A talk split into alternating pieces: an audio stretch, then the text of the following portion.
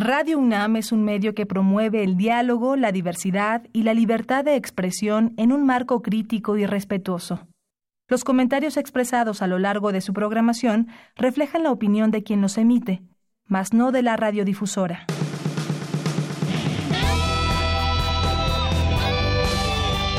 Prisma RU. Relatamos al mundo.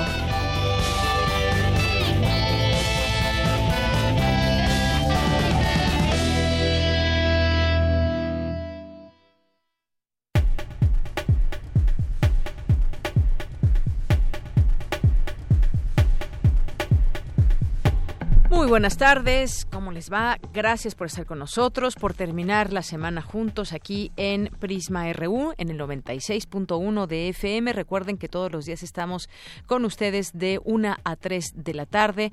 Yo soy Deyanira Morán y a nombre de todo el equipo, pues aquí estamos siempre listos para llevarles la información universitaria de México y del mundo de cultura nacional e internacional de pues de todo lo que propongamos aquí que pueda ser motivo de análisis para entender nuestro alrededor, nuestro contexto y nuestro mundo.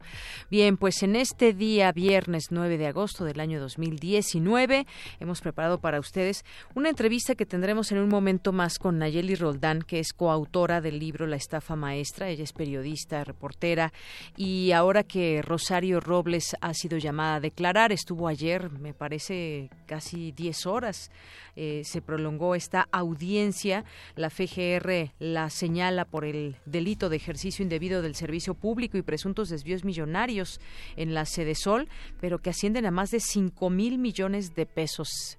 Podemos tener la capacidad de entender o de imaginar siquiera lo que, lo que significa esta cantidad de dinero. Bueno, pues trataremos de hablar de ese tema y de desmenuzar todo eso que se está, eh, todo este entramado que rodea a Rosario Robles, esta importante exfuncionaria del gobierno de Enrique Peña Nieto. Vamos a tener también aquí en este espacio a doctora, a la doctora Letia Fernández de la Reguera para hablar con ella sobre las redadas en Estados Unidos, de qué manera pues afectan a, México también en el regreso de migrantes que eh, se encuentran allá trabajando eh, sin pues los documentos que acrediten una estancia legal en los Estados Unidos. Vamos a tener esa entrevista con ella. Vamos a tener también aquí en Cultura la exposición colectiva Necros Opsis que se inaugura la próxima semana en el Museo de del Instituto de Geología de la UNAM, aquí en Cultura con Tamara Quirós.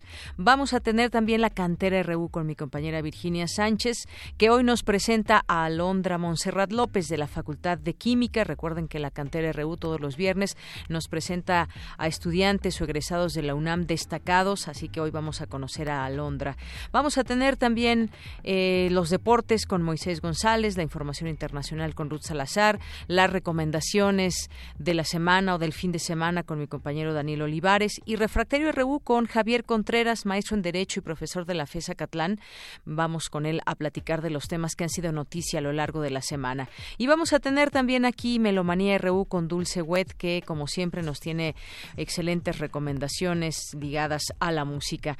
Así que esto es parte de lo que hoy será Prisma RU. Ojalá que nos acompañen, que se hagan presentes, ya sea a través de redes sociales. Estamos ahí muy pendientes, atentos, leyendo sus mensajes en arroba Prisma RU, ahí es Twitter, y en Facebook nos encuentran como Prisma RU.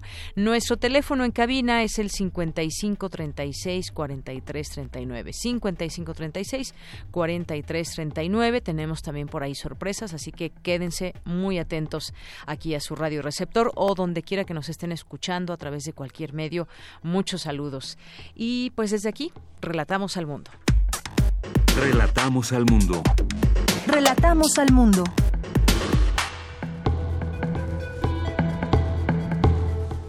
La una con nueve minutos en nuestro resumen universitario de este 9 de agosto en los temas universitarios. El rector Enrique Graue encabezó la ceremonia de apertura del ciclo escolar 2019-2020. Mi compañera Virginia Sánchez nos ampliará la información. Hoy se celebra el Día Internacional de los Pueblos Indígenas. Dulce García nos tendrá los detalles. A nivel global, desde 2009 se incrementó 30% el consumo de drogas. Mi compañera Cindy Pérez Ramírez nos tendrá los detalles.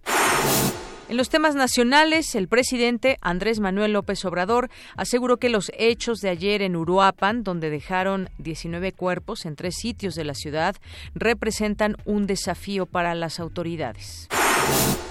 En el primer semestre de 2019, el gasto de las universidades y centros de investigación cayó en 3.117 millones de pesos en comparación con el mismo periodo de 2018.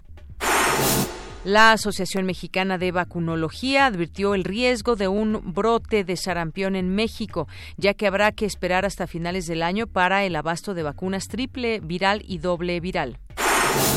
Un juez de Veracruz sentenció a cinco años de prisión y 70 pesos a Diego Cruz Alonso, uno de los porquis acusados en 2015 de pederastia por abuso sexual contra una menor. Al tratarse de esa pena, el inculpado podría solicitar la libertad bajo caución. Los cuerpos de al menos cinco personas embolsadas y algunas descuartizadas fueron localizados este viernes en Vega de Alatorre, en Veracruz. Un microsismo de magnitud 2.1 sacudió la alcaldía de Miguel Hidalgo la mañana de hoy. Y en los temas internacionales, el presidente de Estados Unidos, Donald Trump, elogió las labores del Servicio de Inmigración y Control de Aduanas luego de las redadas en Mississippi, en las que al menos 680 personas fueron arrestadas. Hoy en la UNAM, ¿qué hacer y a dónde ir? No te puedes perder una emisión más de Simbiosis, programa periodístico que junta a la ciencia con la problemática social en busca de soluciones. Un multipremiado equipo de comunicadores de la ciencia de la UNAM realizan reportajes sobre los temas importantes de una forma didáctica para su total comprensión. Sintoniza hoy la señal de TV UNAM por el canal 20.1 de televisión abierta en punto de las 21 horas. Un hombre parte y no se sabe nada de él. El destino al que nunca arribó es Amarillo, una pequeña comunidad en Texas. Una mujer en la distancia reconstruye los hechos, su cuerpo, su identidad, su probable itinerario y un discurso imaginado del ausente. Esta es la premisa de la obra de teatro Amarillo, de los dramaturgos Gabriel Contreras y Jorge Vargas. La función es hoy a las 20 horas en el Teatro Juan Ruiz de Alarcón, en el corazón del Centro Cultural Universitario. Si lo prefieres, puedes asistir a la función de la obra El Cornudo Imaginario, original de Molière, bajo la dirección de Jesús Díaz. A partir del desmayo de uno de los protagonistas, se suscita una cadena de enredos en el que todos los personajes se ven atacados por los celos. Cuando el nudo parece no resolverse, la intervención de uno de los personajes femeninos da claridad y resolución al enredo. Disfruta de esta puesta en escena al aire libre que se presenta todos los fines de semana del 3 de agosto al 24 de noviembre en la explanada de la Espiga del Centro Cultural Universitario.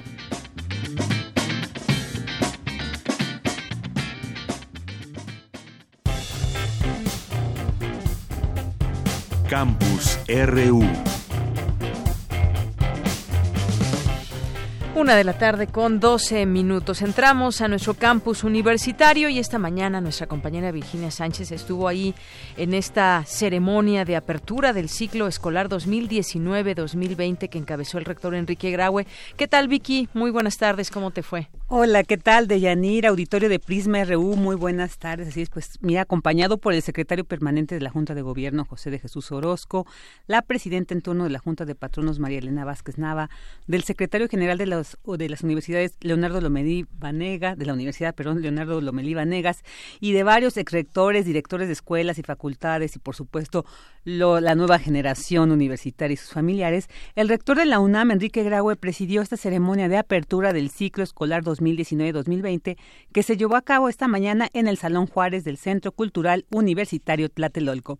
Ahí el rector pues destacó la cifra histórica que ha alcanzado la UNAM al recibir a los 35 mil alumnos de bachillerato y 50 mil a nivel licenciatura, pues que se están integrando y conformando ahora a los 356 mil estudiantes que conforman esta comunidad estudiantil universitaria.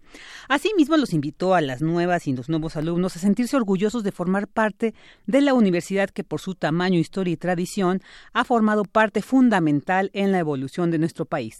También los conminó a conocer, aprovechar y disfrutar de la UNAM, visitar sus espacios, bibliotecas, sus recintos culturales y a practicar algunas de las más de 50 disciplinas deportivas con que cuenta la UNAM.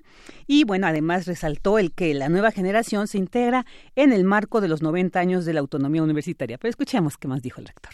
Para todos ustedes, un mundo se abre en las profundidades del conocimiento.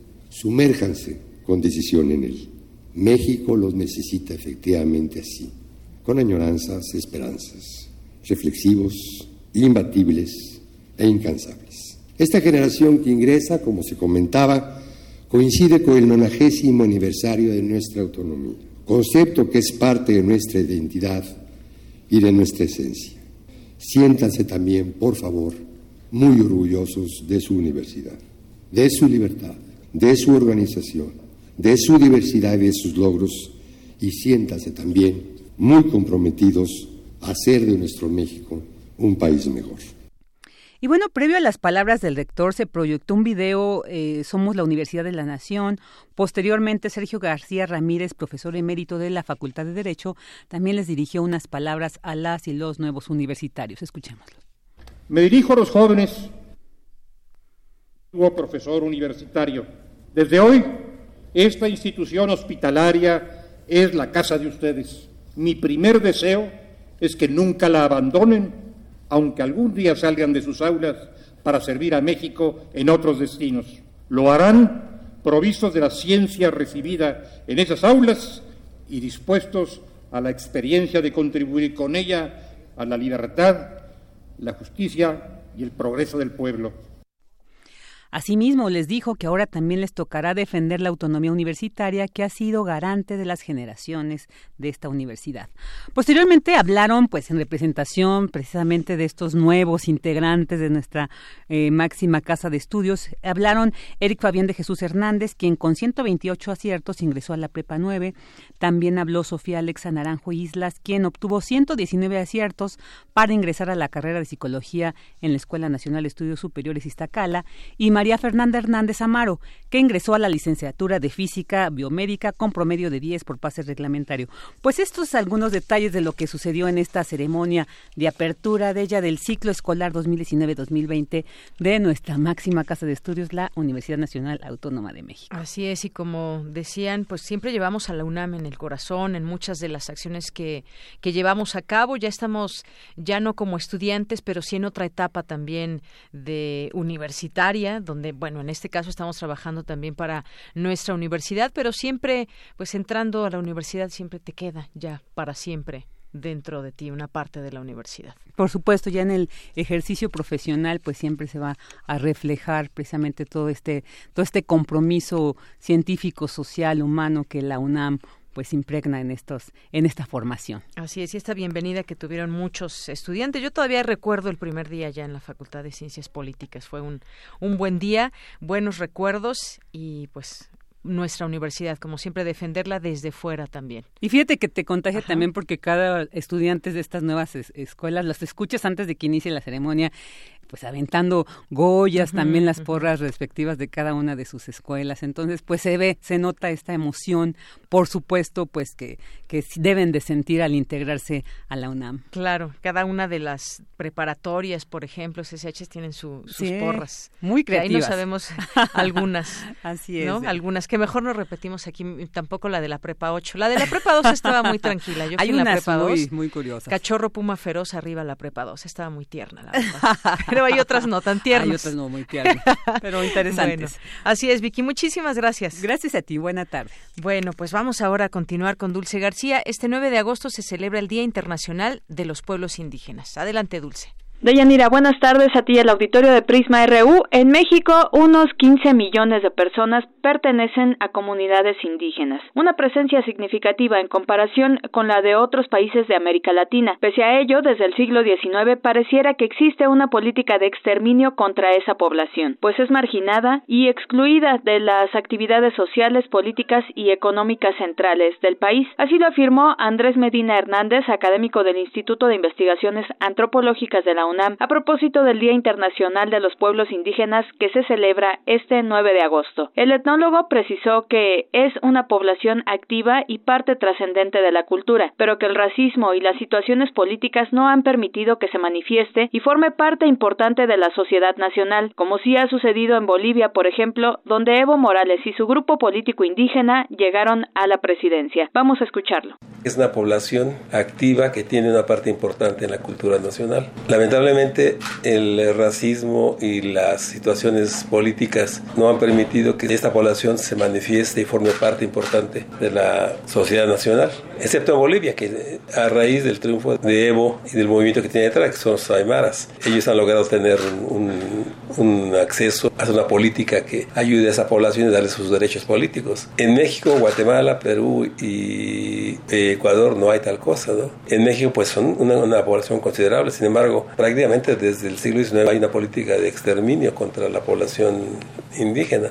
Según cifras de la Organización de las Naciones Unidas, los indígenas constituyen más de 5.000 grupos distintos en unos 90 países, que hablan en conjunto aproximadamente 7.000 lenguas. Las comunidades indígenas están formadas por alrededor de 370 millones de personas, es decir, más del 5% de la población total, pero se encuentran entre las más desfavorecidas y vulnerables. Representan 15% de los más pobres. Todos estos grupos están asociados a fenómenos de pobreza, marginación y migración, como los señaló el académico Medina Hernández. Agregó también que en nuestro país la tendencia discriminatoria ha tenido sus excepciones. En el siglo XX, dijo, hubo una política indigenista a partir de la presidencia de Lázaro Cárdenas, que permitió su crecimiento. Hacia 1996, con los acuerdos de paz del zapatismo, se logró una mayor presencia, recuperación de su dignidad, pero los acuerdos no fueron del todo respetados. El académico señala que las comunidades náhuatl y otomí de la Ciudad de México están contempladas en la nueva constitución de la capital del país, pero que no tienen todavía una consolidación política ni un reconocimiento de sus derechos como pueblos originarios. El especialista consideró por último que es positivo que se hable del Día Internacional de los Pueblos Indígenas para crear conciencia de sus condiciones desfavorables y de la pérdida de aspectos culturales relevantes como su lengua. Este es el reporte. Muy buenas tardes.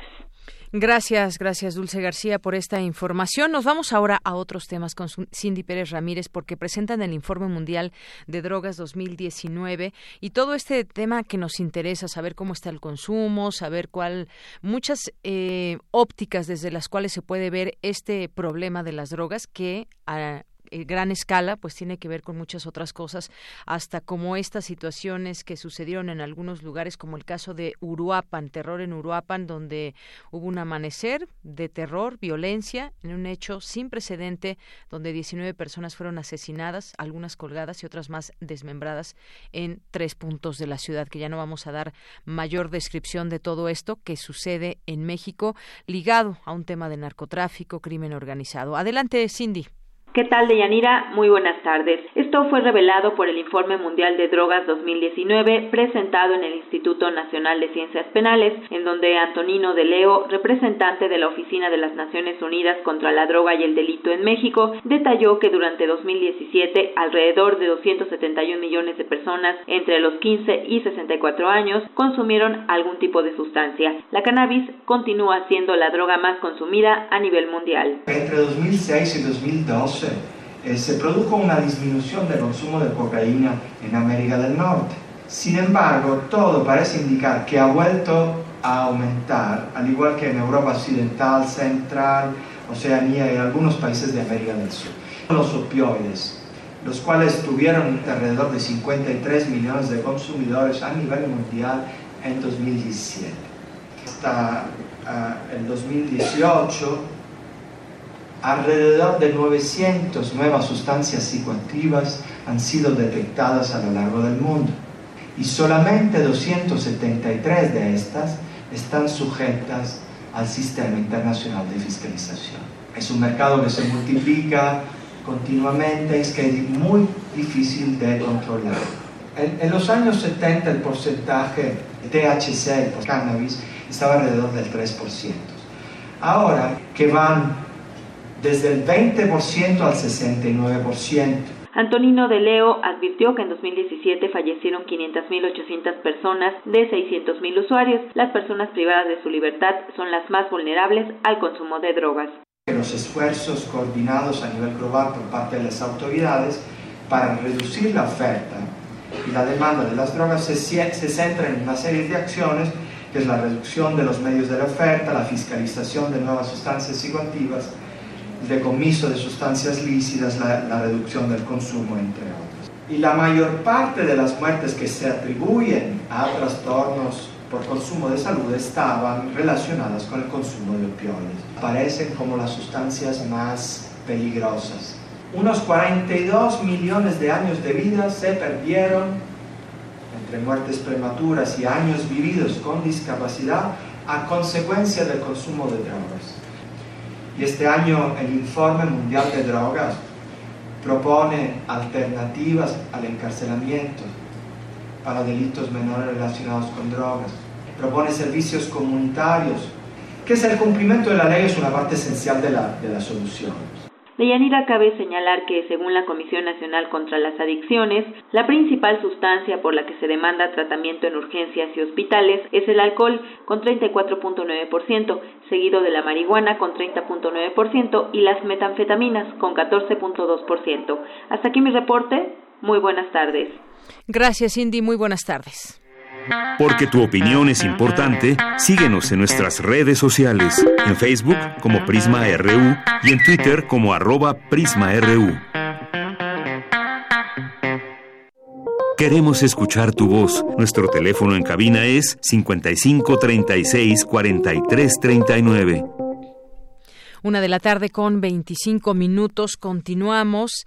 Y eh, Rosario Robles, ex titular de Sedatu y Sedesol, se presentó el jueves, ayer, ante el juez en una audiencia inicial por la estafa maestra. Ella es la primera exfuncionaria de alto nivel que acude ante un juez por este caso. La Fiscalía acusó a Rosario Robles por el delito de ejercicio indebido del servicio público y presuntos desvíos millonarios en la, la Sedesol que ascienden hasta por cinco mil millones de pesos. Cuando estuvo al frente de estas secretarías, esta audiencia que además se prolongó por casi 10 horas y un juez de control determinó que será hasta el próximo lunes cuando se defina la situación jurídica de Rosario Robles. Hablemos de este tema con la periodista eh, Nayeli Roldán, coautora del libro La estafa maestra. ¿Qué tal, Nayeli? ¿Cómo estás? Muy buenas tardes.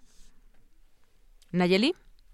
Ahorita retomamos la comunicación con Nayeli Roldán, que en su momento ya estuvo aquí en este espacio con nosotros, en esta cabina, para hablarnos de su libro de la estafa maestra. Me escucho como al aire. Ahí estás, ahí estás, eh, Nayeli. ¿Me escuchas bien? Bueno, sí, sí, de Yanira. Sí, ya estamos al aire, Nayeli. Ah, perfecto. Gracias. Bueno, pues Buenas tardes. decía yo, Nayeli, eh, que en su momento aquí tuvimos oportunidad de platicar contigo cuando se presentó este libro eh, de tu coautoría, La estafa maestra, y creo que vale muy bien la pena pues recordar algunos de esos eh, puntos de todo este entramado que hicieron tú con algunos otros compañeros periodistas que llevó y destapó todo este caso de la estafa maestra, recordar hasta cómo es que cómo es que se implicó Rosario Robles en todo esto. Creo que va, bien vale la pena recordar todo esto, Nayeli, porque ahora pues estamos ante una situación donde pues todavía no se sabe qué va a suceder con la ex titular de Sedatu y la Sede Sol.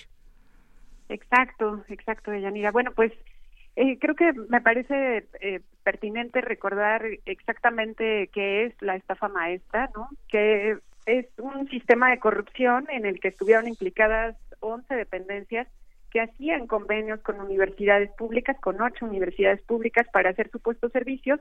A su vez, estas universidades subcontrataban a empresas y nosotros lo que descubrimos, lo que detectamos es que eh, eran empresas ilegales o fantasma y por lo tanto los recursos públicos pues se desaparecían.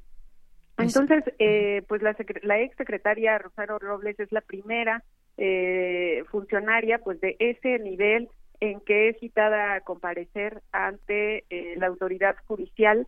Sin embargo, también hay que destacar, no es la única que participó, o sea, solamente están procediendo judicialmente en contra de ella, pero pues está lo mismo Alfredo del Mazo, que ahora es gobernador del Estado de México, que Emilio Lozoya, ¿no? Por ejemplo.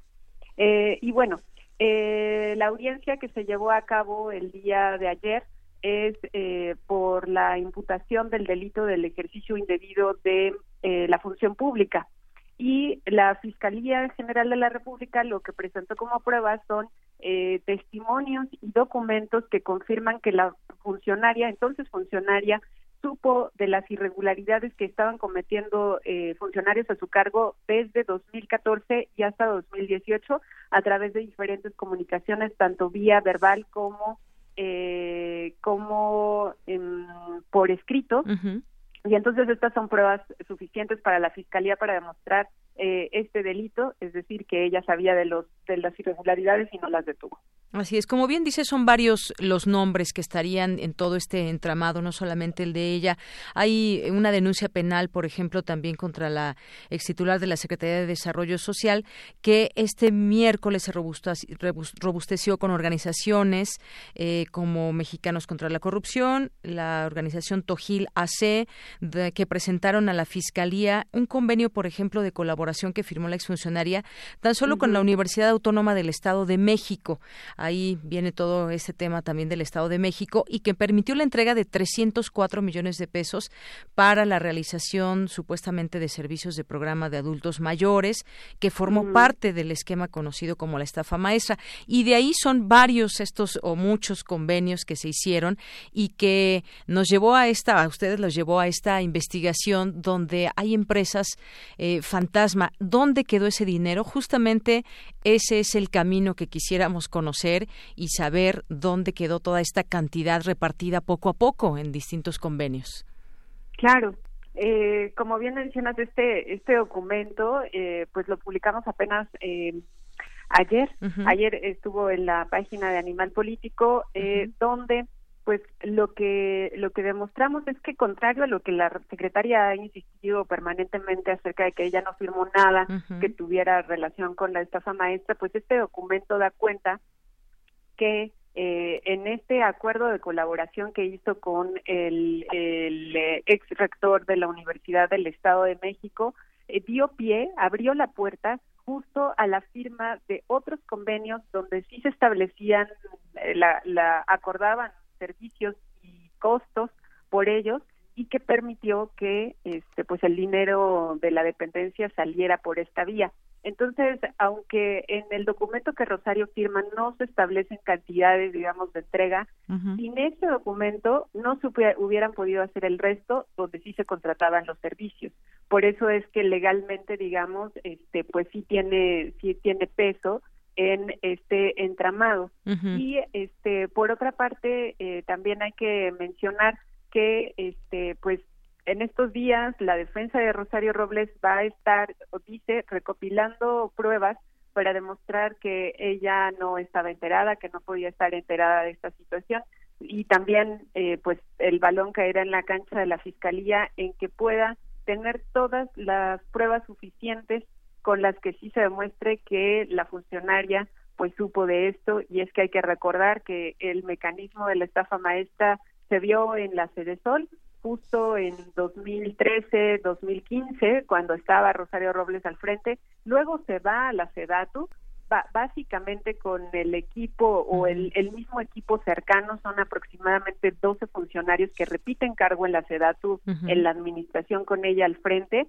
y o vuelve a ocurrir este esquema, pero con diferentes universidades, pero eh, el procedimiento es exactamente lo mismo. Entonces nosotros también siempre hemos insistido en que eso por lo menos pues resulta extraño, ¿no? Que hayan sido dos dependencias con las mismas personas. Exactamente, y el, mismo mecanismo también muy bien armado junto con estas personas. Otro de los nombres, Nayeli, que salió también en estos días, que ha sido ya también muy sonado, es el de Emilio Cebadúa González, que exoficial mayor de Sedesol y Sedatu, una de las personas a las que aludes, considerado mano derecha de Rosario Robles, y que obtuvo de momento un juez federal una suspensión provisional que frena temporalmente a la Fiscalía para proceder en su contra por la investigación. Se defiende ahí también a través de su abogado señalando que no eh, que hubo ahí algunas inconsistencias, que no se les había informado debidamente del delito, un asunto ahí por el estilo, pero también es un hombre clave en todo esto. Absolutamente clave, Deyanira, porque eh, nosotros advertimos también desde un inicio, los titulares de las dependencias de gobierno eh, son los encargados de nombrar a su oficial mayor.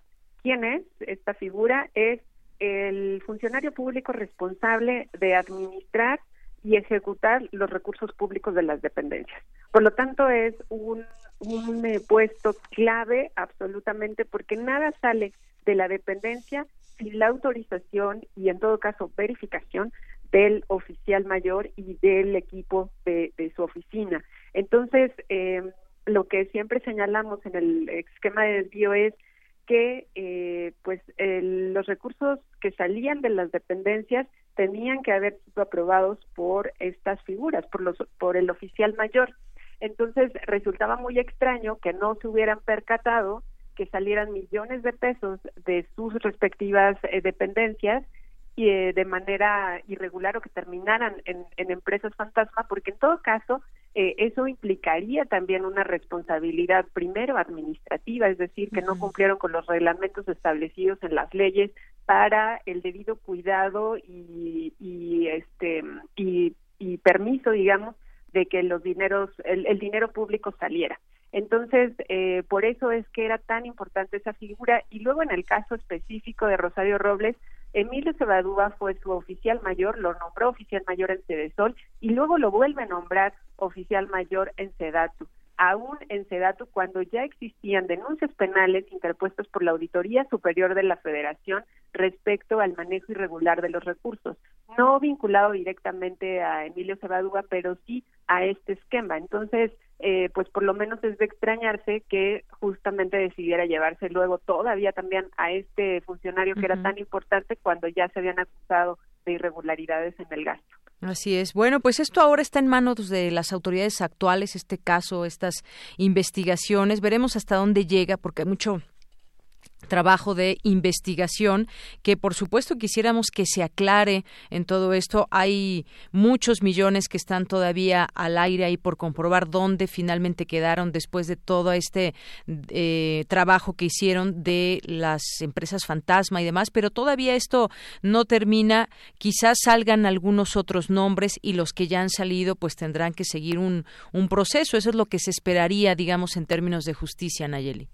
Exactamente, eh, nosotros insistimos en, esos dos puntos que tú mencionas. Por una parte es, Rosario Robles no es la única y si la Fiscalía de verdad quiere esclarecer lo que significó y sobre todo detener la estafa maestra, porque ni siquiera tenemos certeza de que eso ya no esté ocurriendo, eh, la única manera es abordarlo como lo que es, que es un sistema de corrupción. Y en el sistema de corrupción, insisto, participaron 11 funcionarios, 11 titulares de dependencias de gobierno eh, sus oficiales mayores, eh, los rectores de ocho universidades públicas y, por supuesto, también habría que ver eh, las autoridades hacendarias en dónde está el eslabón débil que permite o que no identifica la proliferación de empresas fantasma.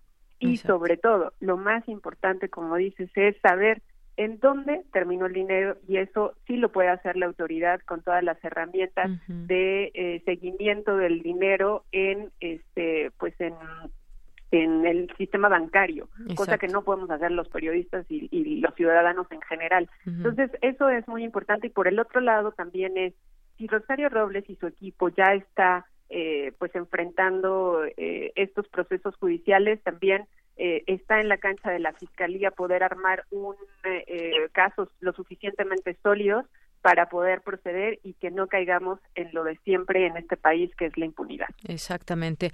Bueno, pues Nayeli Roldán, vamos a seguir, por supuesto, en el tema. Eventualmente, pues te llamaremos con respecto a todo lo que vaya sucediendo, porque ustedes han sido, pues, una pieza clave, importante en todo esto, como periodistas, animal político, tú y un, eh, un grupo de compañeros. Muchísimas gracias. Muchísimas gracias a ti, Deyanira. Saludos a la auditorio. Hasta luego. Hasta luego. Muchas gracias, Nayeli Roldán, coautora del libro La estafa maestra, eh, periodista. Y es que ahora muchos de ellos se dicen perseguidos políticos. ¿Cree usted que les queda este título, perseguidos políticos? Un esquema que se ha repetido en México, este del robo quizás de otras eh, formas, no precisamente con empresas fantasma, pero de otras maneras, donde los titulares evitan firmas hasta que en algún momento pues sale sale a relucir que sí firmaron algún documento, pero es un esquema que se ha repetido a lo largo de mucho tiempo y que no siempre se tiene esta oportunidad de tener todos los papeles que están comprobando toda esta estafa que se hizo en el sexenio pasado. Continuaremos en el tema y también aquí en Prisma RU. Continuamos. Queremos escuchar tu voz. Nuestro teléfono en cabina es 55 36 43 39. Porque tu opinión es importante, síguenos en nuestras redes sociales, en Facebook como Prisma RU y en Twitter como arroba PrismaRU. Una de la tarde con 39 minutos. Continuamos. Ya tenemos en la línea telefónica a la doctora Aletia Fernández de la Guerreguera, que es investigadora en, del Instituto de Investigaciones Jurídicas y coordinadora del área de formación de recursos humanos del Sudimer Seminario de Estudios sobre Desplazamiento Interno, Migración, Exilio y Repatriación de la UNAM. Doctora, bienvenida a este espacio. Buenas tardes. Hola, buenas tardes, Deyanira. Un gusto estar con ustedes. Eh, qué bueno que nos toma esta llamada, doctora. Pues queremos platicar con usted de dos temas. Por una parte, pues lo que ha sucedido en últimos días con estas redadas allá en Estados Unidos para tratar de pues regresar a eh, distintas eh, personas de distintas nacionalidades que estén trabajando, digamos, de sin papeles, sin los papeles correspondientes que puedan asentar la legalidad de estancia en Estados Unidos. Y bueno, pues hemos visto sobre todo esta en Mississippi que fue una redada, digamos, amplia, 680 personas que fueron eh, detenidas y que se ha replicado también este esquema en distintos lugares. Esto, digamos, de qué manera, de qué manera está impactando, pues, a los propios eh, trabajadores, a los migrantes, pero sobre todo también en un esquema mucho más amplio que está sucediendo con las políticas allá en Estados Unidos y aquí también en los países que van a recibir ahora a sus conacionales. Claro, pues eh, es muy muy lamentable esta noticia que hemos recibido esta semana de los 680 migrantes irregulares que fueron detenidos eh, por parte de la patrulla fronteriza en el estado de Mississippi. Sin embargo, bueno, eh, sí es una de las redadas más grandes en Estados Unidos de los últimos tiempos, pero es una expresión más de un sistema de detención, de deportación que se viene gestando inclusive desde la administración de Bush y que con el presidente Obama se genera toda una infraestructura en Estados Unidos para llevar a cabo detenciones y deportaciones ya dentro del territorio. Es decir, previamente en los años 90, en la primera década del, del 2000, veíamos muchas detenciones y deportaciones en la línea fronteriza, pero es con Obama que se empiezan a generar toda una infraestructura por parte de ICE coludidos con las autoridades locales en Estados Unidos para que personas que inclusive llevan más de 10 años viviendo en Estados Unidos, que tienen familias, que tienen hijos norteamericanos, pues están aún más vulnerables a la detención y a la deportación. El, el evento que vimos esta semana, pues sí es resultado de un Twitter que manda el presidente Trump, que es como su forma de hacer política migratoria a través de los tweets, Trump anuncia en julio el mes pasado que comenzará una nueva era de detenciones y deportaciones en Estados Unidos. Y eh, bueno, pues sí es muy grave porque es el, el tema yo creo que más doloroso es eh, la separación familiar. Tenemos las imágenes de los niños que, bueno, hay que entender también la composición de las familias en Estados Unidos. Muchos de ellos son niños que ya nacieron en Estados Unidos y familias que han hecho prácticamente su vida y que sus bienes, sus redes sociales, sus amistades, su vida, su trabajo, su patrimonio está en Estados Unidos y que de un día para otro lo pierden todo.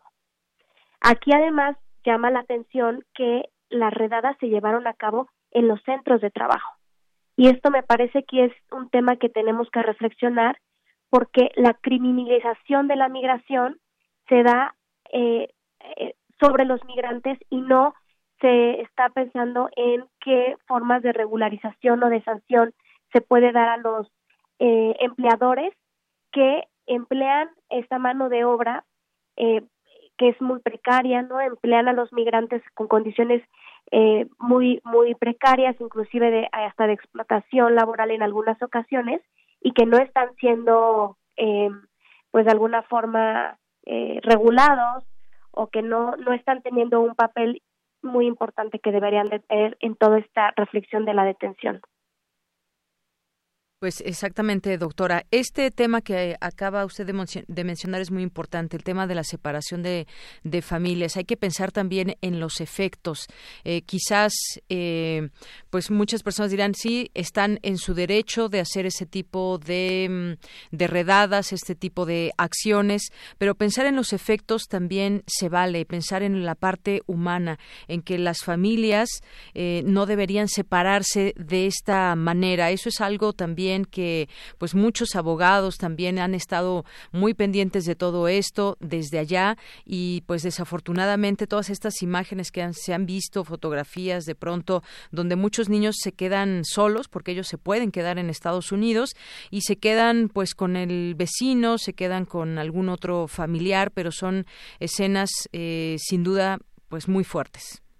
Pues sí es un sistema muy perverso porque también está la burocracia de la detención y la deportación en Estados Unidos estructurada de tal forma que una persona puede ser detenida en una ciudad o en un estado y ser eh, llevada a un centro de detención del otro lado del país, puede ser que está a kilómetros de distancia de su familia, lo que eh, complica toda la situación inclusive desde la comunicación que pueden tener con sus familiares, el acceso a una llamada al consulado mexicano o del país del que sean originarios. Entonces, eh, hay un tema fuerte que es también cómo está pensado todo el proceso desde que una persona es detenida hasta que es deportada y uno de los problemas más grandes es cuando hay menores involucrados. O sea, hay muchos casos de niños que se quedan esperando en la escuela que la recojan sus padres porque simplemente fueron deportados durante el mediodía y no hay todo una ruta de planeación de qué va a pasar con esos niños, quiénes van a ser responsables. Y bueno, el consulado mexicano, los consulados mexicanos han hecho un esfuerzo muy grande para poder generar información que llegue a las personas que están en riesgo de ser deportadas para crear una ruta de acción y una activar las redes familiares particularmente cuando hay niños y se da una deportación eh, arbitraria y donde las personas se quedan muy muy vulnerables, particularmente los niños. Pues sí, eso se tendrá que seguir discutiendo. Y por otra parte, doctora, eh, también en todas estas reflexiones que se han hecho sobre lo que sucedió en últimos, en últimos días, también estos tiroteos que hubo en Estados Unidos contra, sobre todo, población hispana, eh, y algunas alertas de viaje que ahora hacen algunos países eh, que alertan sobre viajar a Estados Unidos, como el gobierno de Uruguay o el gobierno venezolano. Todo eso también nos lleva a distintas reflexiones sobre pues qué está pasando al interior de este país. Digo, eh, finalmente son casos esporádicos, pero que, que cuentan, por supuesto, y que dejan en el desamparo a muchas familias o con la tristeza de haber perdido algún familiar. Bueno, sí, lo que pasa es que es durísimo eh, lo que sucedió en El Paso. Eh, sobre todo es lo que significa en cuanto a una un crimen, pero muy acompañado también de una reacción xenofóbica por parte de la sociedad estadounidense. Es decir, eh, hay un discurso político que encabezado por el presidente de Estados Unidos para discriminar, excluir, violentar a las personas eh, migrantes irregulares, particularmente de origen latinoamericano, de origen centroamericano y los mexicanos. Y bueno, pues esto crea un, un entorno y un ambiente de mucho miedo y, y pues de mucho odio. Entonces sí me parece que el tema de las expresiones xenofóbicas, que también empezamos a verlas en México con el tránsito y la llegada de las caravanas y de los migrantes centroamericanos, pues es un tema muy delicado y eh, pues también ha sido como muy triste ver esa, esas reacciones y esos discursos que están en los medios, que están en, en, la, en la vida cotidiana de las personas en Estados Unidos, donde ha dejado de ser un país de la diversidad, donde podían las, las personas lograr llegar a buscar una nueva vida y actualmente están eh, las personas eh, con condición eh, migratoria irregular pues asustadas, ¿no? Inclusive de salir a las calles, de poder ir a trabajar, de poder estar en una tienda como era una tienda Walmart comprando útiles escolares para sus hijos, porque siempre van a estar en riesgo de detención y bueno ahora fue un caso gravísimo no de este asesinato este tremendo. Claro se genera miedo y más que quizás no sé doctora de usted qué opina al respecto más que hablar quizás de, de sociedades que están quizás en contra de hispanos o sociedad mexicana que está en contra de migrantes son individuos que de pronto actúan y que pues desafortunadamente pasan a la acción de una manera terrible como es matando o agrediendo a la persona que está en su país y que puede ser extranjero. Eso quizás tendríamos también que discutirlo quizás no como sociedad no son sociedades pero sí son individuos muchas veces alentados también desde desde los líderes por ejemplo. Pues sí a ver pero sí me parece importante eh, hacer un análisis de este evento no como de forma aislada sino también en el contexto de una violencia cultural y una violencia estructural que está afectando la vida cotidiana de los migrantes, ¿no?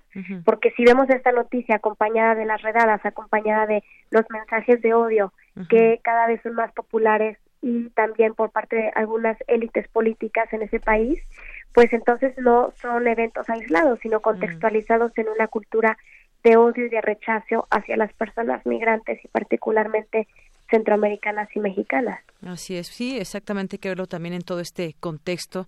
Eh, ya van siendo cada vez más casos y bueno, pues habremos de seguirlo platicando, analizando, informando y pues tratando quizás en estos ejercicios de eh, pues generar también eh, que las cosas cambien porque hay mucha presión también en los propios Estados Unidos sobre su presidente. Hay mucha gente que pues no está a favor de, de, de su discurso y también dan, dan la batalla. En esto, pues seguimos, doctora. Por lo pronto, muchísimas gracias por su por su entrevista.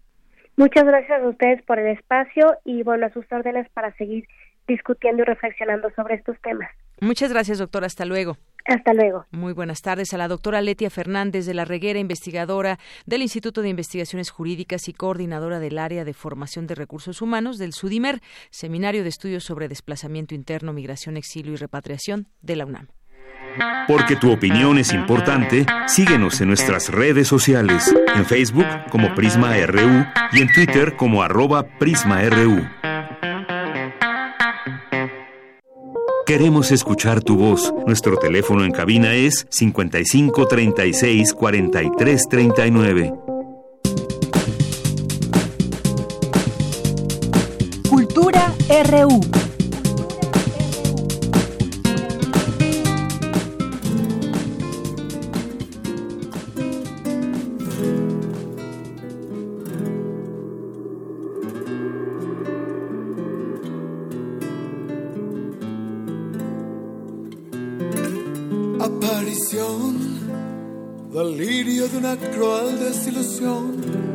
Aparición del mal del cual me enamoré, te presentí, me estremecí y fui directo al campo sombrío.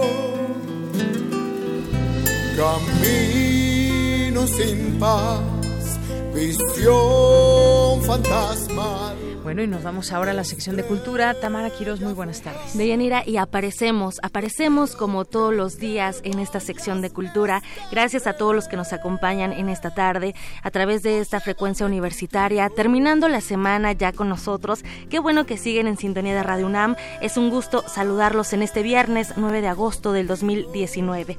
Y bueno, tenemos como siempre información artística y cultural. Esta tarde queremos invitarlos a una exposición colectiva una exposición que estoy segura que nos dejará una gran reflexión. Para contarnos todos los detalles nos acompaña ya en cabina César Oropesa. Él es artista plástico, promotor cultural. Eres muchas cosas, César, pero básicamente eh, pues eres un promotor cultural nato. Y bueno, el próximo 14 de agosto, César, miércoles 14 de agosto, en el Museo del Instituto de Geología de la UNAM, se inaugura Necros Opsis. César, platícanos qué es Necrosopsis, por qué este, este nombre también, de qué va la exposición.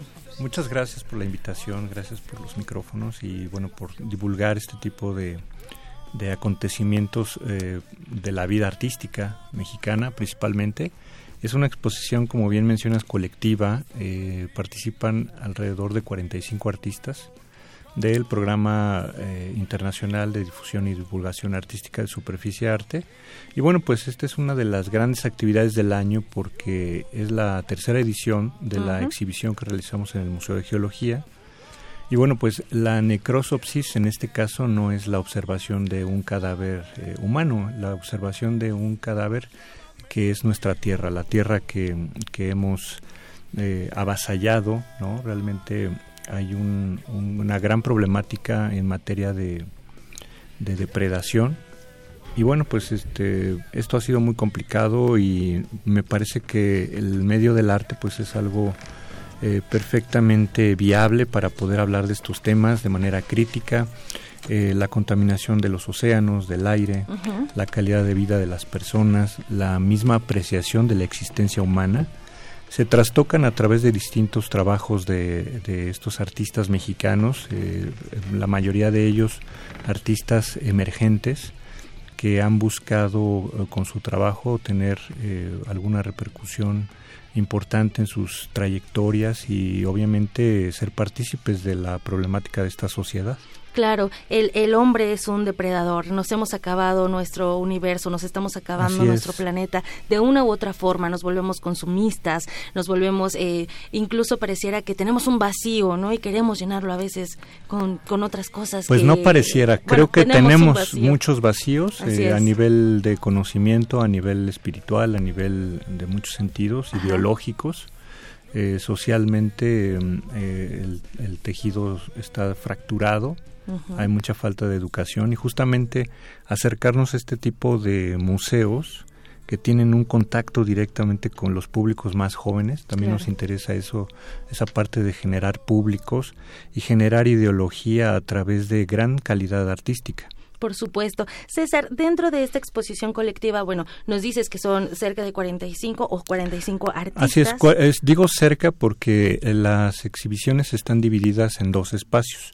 Es el mismo concepto de necrosopsis, pero también estamos en el C3, que es el Centro de Ciencias de la Complejidad, eh, frente a Universum, en, ciudad, en Ciudad Universitaria. Y bueno, pues este centro maravilloso tiene una vocación más eh, adecuada para el arte contemporáneo. Entonces, allí se presentarán las obras que tienen más orden de instalación y dejo de arte contemporáneo y de las plataformas tradicionales como la pintura, dibujo, grabado, eh, fotografía, escultura, se presentarán en el Museo de Geología. Excelente, César Oropesa. Y bueno, también damos la bienvenida a Tania Campos, que es una de las artistas invitadas en el cartel que estamos compartiendo en nuestras redes sociales a través de Prisma RU. Vemos ahí una imagen. Y bueno, Tania, bienvenida a este espacio. buenas tardes, eres fotógrafa, eres artista, visual también. Y bueno, ya llevas una gran trayectoria en el mundo de la fotografía. Platícanos, bueno, me gustaría que nos contaras qué es lo que vamos a conocer a través de tu lente en esta exposición. Ok, pues en esta, en esta exposición yo estoy participando con el registro fotográfico de la colección de organismos del maestro José Manuel Smith, que tuve la oportunidad de, fotografiar a través de César Oropesa.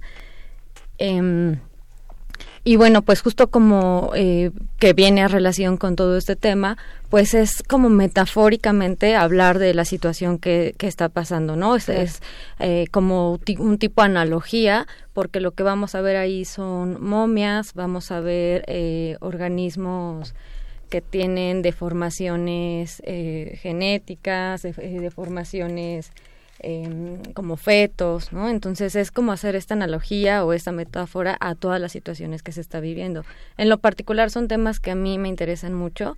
Yo hago mucha fotografía de naturaleza, ¿no? Como contraponiendo esta parte, eh, pero más allá de registrar obvio sí los paisajes la flora la fauna también todo este este impacto ambiental por supuesto. Que, que existe. Entonces me gusta mucho como contraponer eh, la parte de la belleza del paisaje y de pronto pues esta presencia humana eh, pues acabándola o invadiéndola, ¿no? Entonces, en particular lo que vamos a ver en, en Necrosopsis eh, son estas, estas piezas que corresponden a organismos, a momias, a, fetos o a seres que tienen algunas este, malformaciones.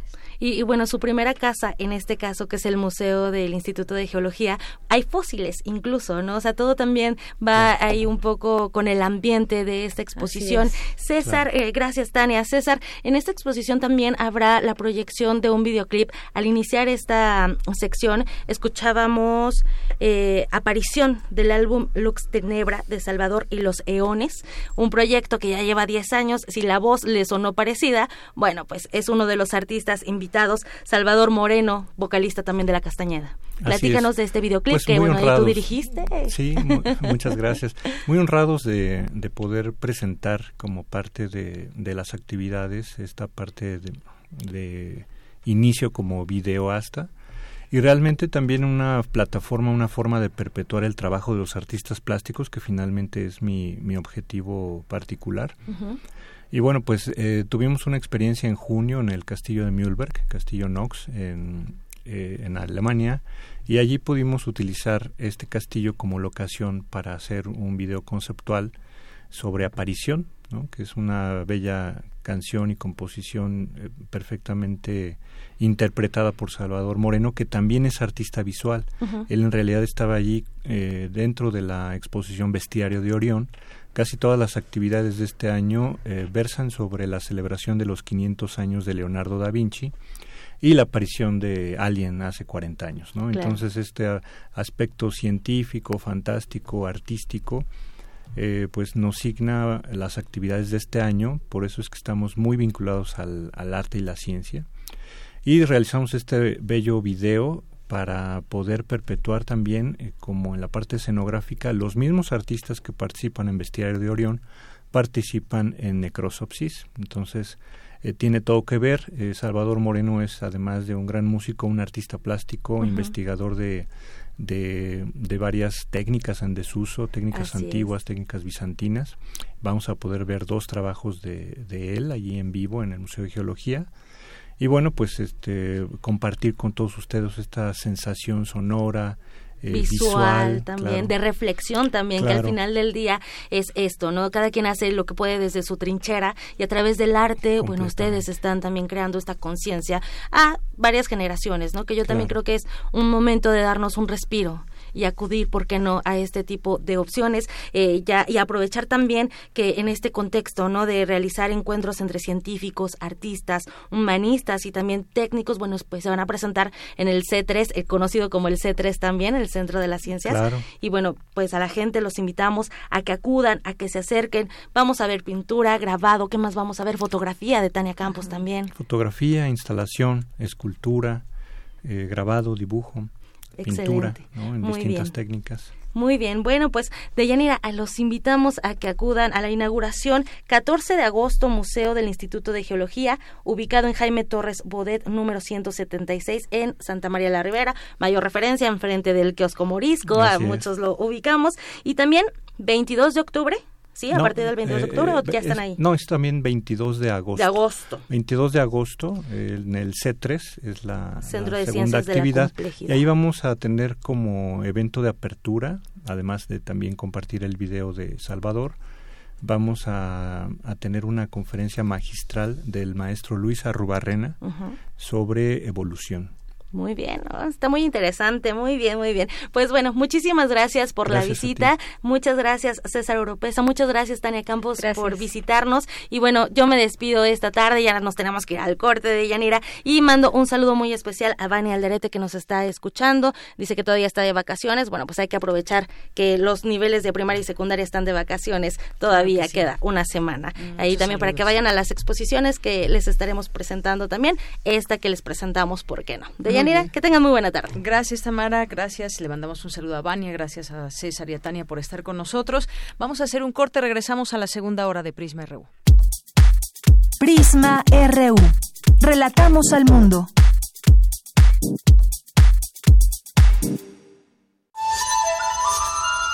Todo, todo, todo nace de la palabra. El enojo. El amor. La radio. El hambre si lo puedes decir, lo puedes crear.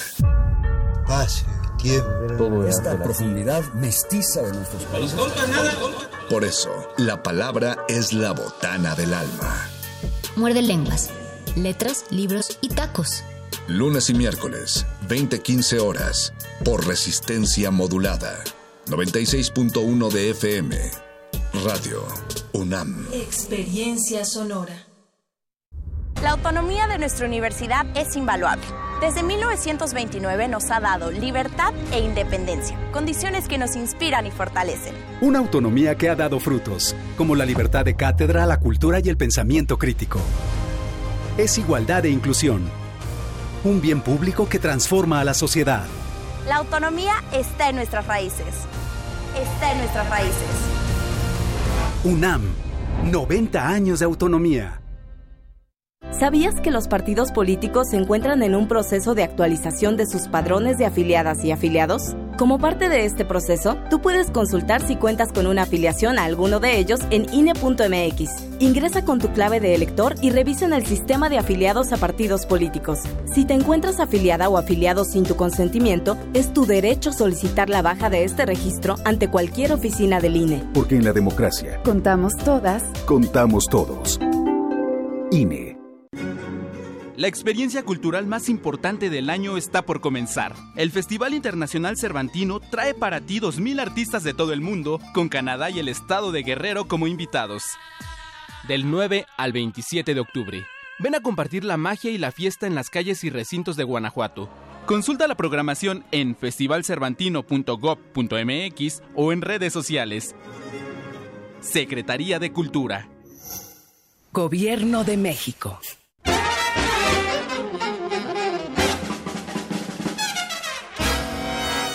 Música de fuego y fragua, de cacerías, funerales, bailes y salas de concierto. Hoy escuchamos sus historias.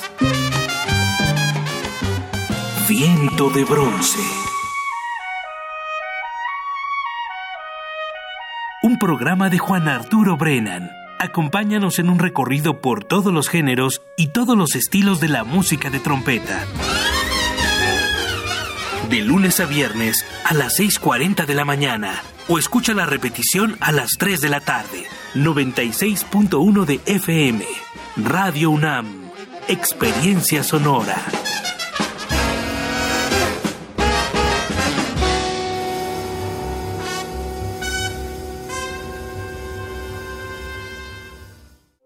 Queremos escuchar tu voz. Nuestro teléfono en cabina es 55 36 43 39.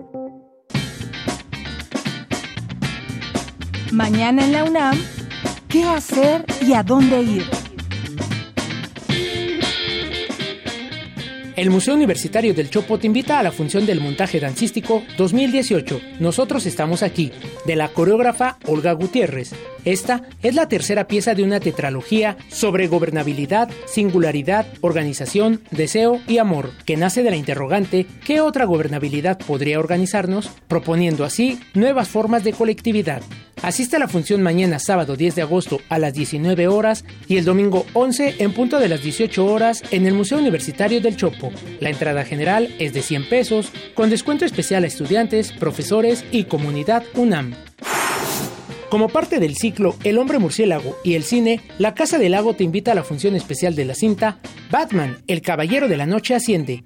Esta producción del año 2012 es la última entrega de la trilogía del director de cine Christopher Nolan, quien quiso darle un final justo, convirtiéndola además en un clásico del cine internacional. No te pierdas este largometraje y asiste a la función mañana sábado 10 y el domingo 11 de agosto a las 15 horas en la Casa del Lago Juan José Arreola, ubicada en la primera sección del Bosque de Chapultepec. La entrada general es de 40 pesos. Acompaña este domingo al doctor John Ackerman en una emisión más de Diálogos por la Democracia, quien tendrá como invitado al rector de nuestra máxima casa de estudios, Enrique Graue. Sintoniza la señal de TV UNAM por el canal 20.1 de televisión abierta en punto de las 19 horas. Para Prisma RU, Daniel Olivares. Y continuamos en esta segunda hora de Prisma RU. Gracias por estar con nosotros aquí en el 96.1 de FM, quienes nos escuchan aquí en la Ciudad de México, en algunos otros lugares donde llega nuestra señal y en www.radio.unam.mx. Saludos a cualquier parte del mundo donde nos estén sintonizando. Bien, pues habíamos regalado algunos, algunos pases dobles para mi Género a través de Twitter. Algunos ya los, se los están llevando. Muchísimas gracias por participar y por disfrutar de buen cine.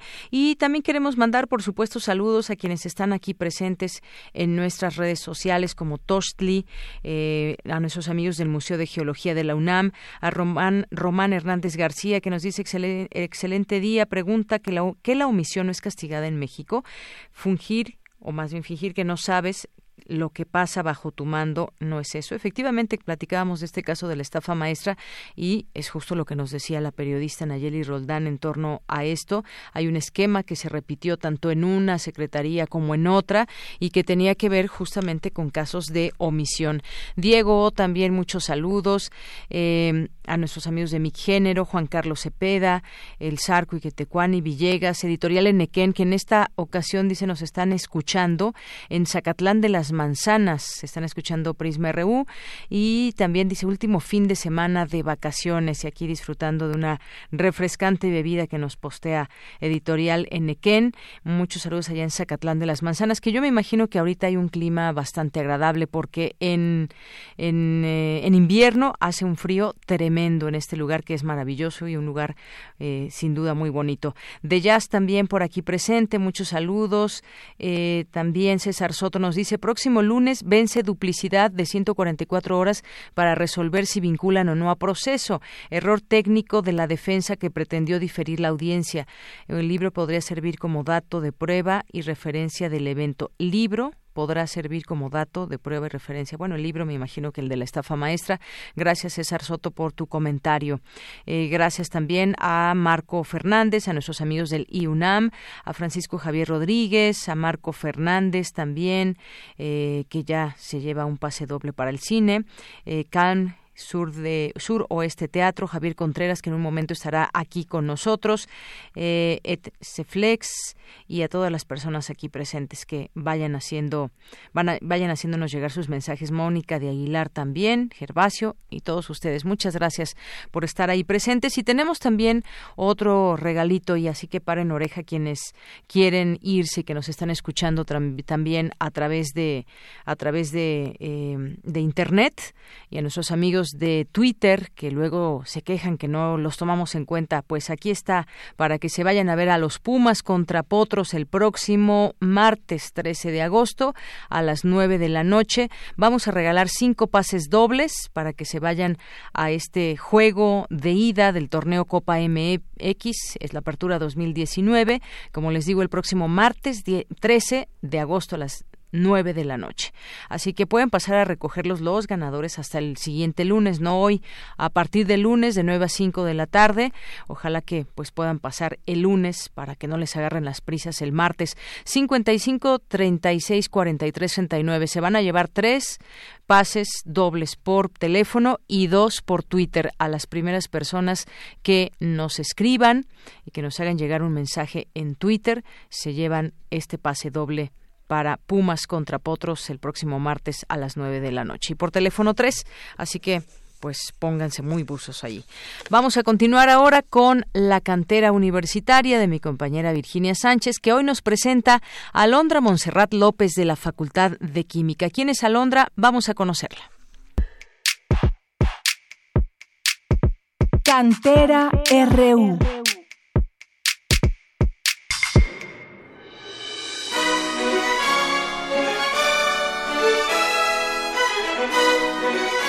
Alondra Monserrat López López, quien del CCH Oriente ha pasado a la Facultad de Química de la UNAM, forma parte del equipo que desarrolló un popote de bioplástico a partir de cáscaras de mango y baba de nopal, con el que obtuvieron el primer lugar en la modalidad Diseño Innovador en el vigésimo séptimo concurso universitario Feria de las Ciencias, la Tecnología y la Innovación. Conozcamos más a esta destacada y prometedora química universitaria.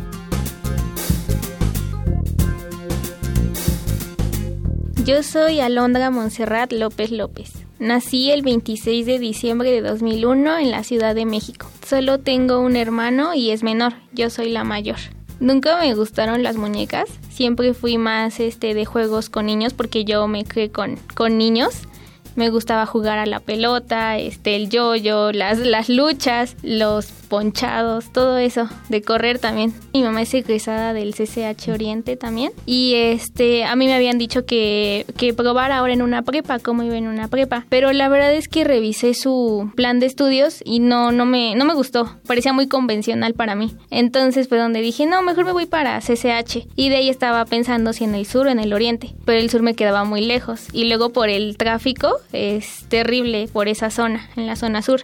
Entonces dije, no, mejor en el oriente. Hice mi examen de Comipems y sí me quedé en la primera opción que fue el CCH. Bueno, para empezar, este, en la actualidad sabemos que el medio ambiente está siendo muy afectado por, por todo lo que estamos haciendo la, los seres humanos. En este caso vimos que algo de algo que provocaba estos daños eran los plásticos y fue donde decidimos buscar una alternativa y encontramos que los bioplásticos eran una de ellas. Entonces dijimos, ¿por qué no hacer algo que realmente ayude a la sociedad y al medio ambiente? Entonces fue donde se nos ocurrió el, el popote.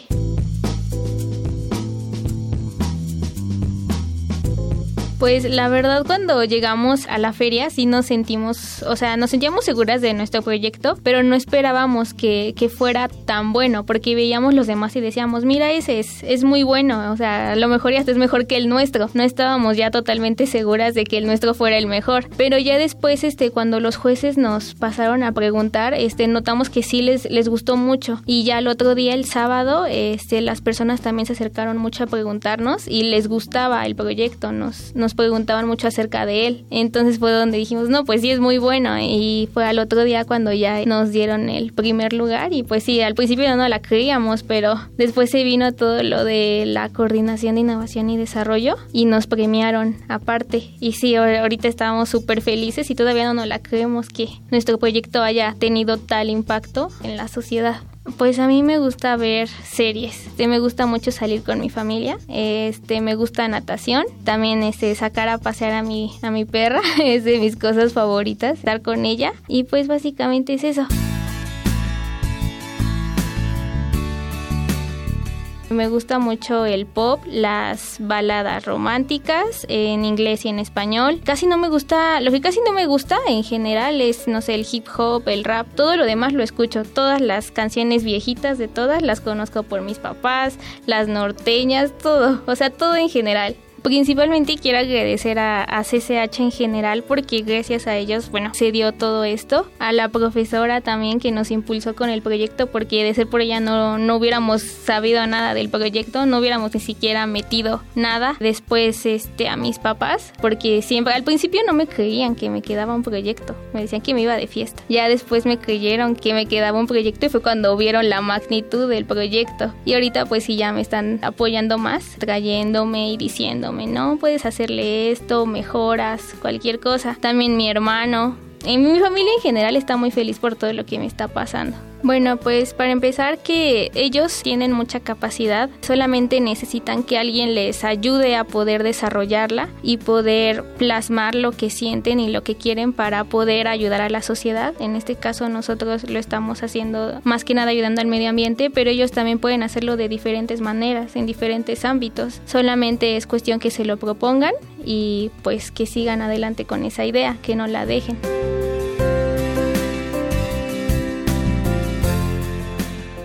Para Radio UNAM, Rodrigo Aguilar y Virginia Sánchez.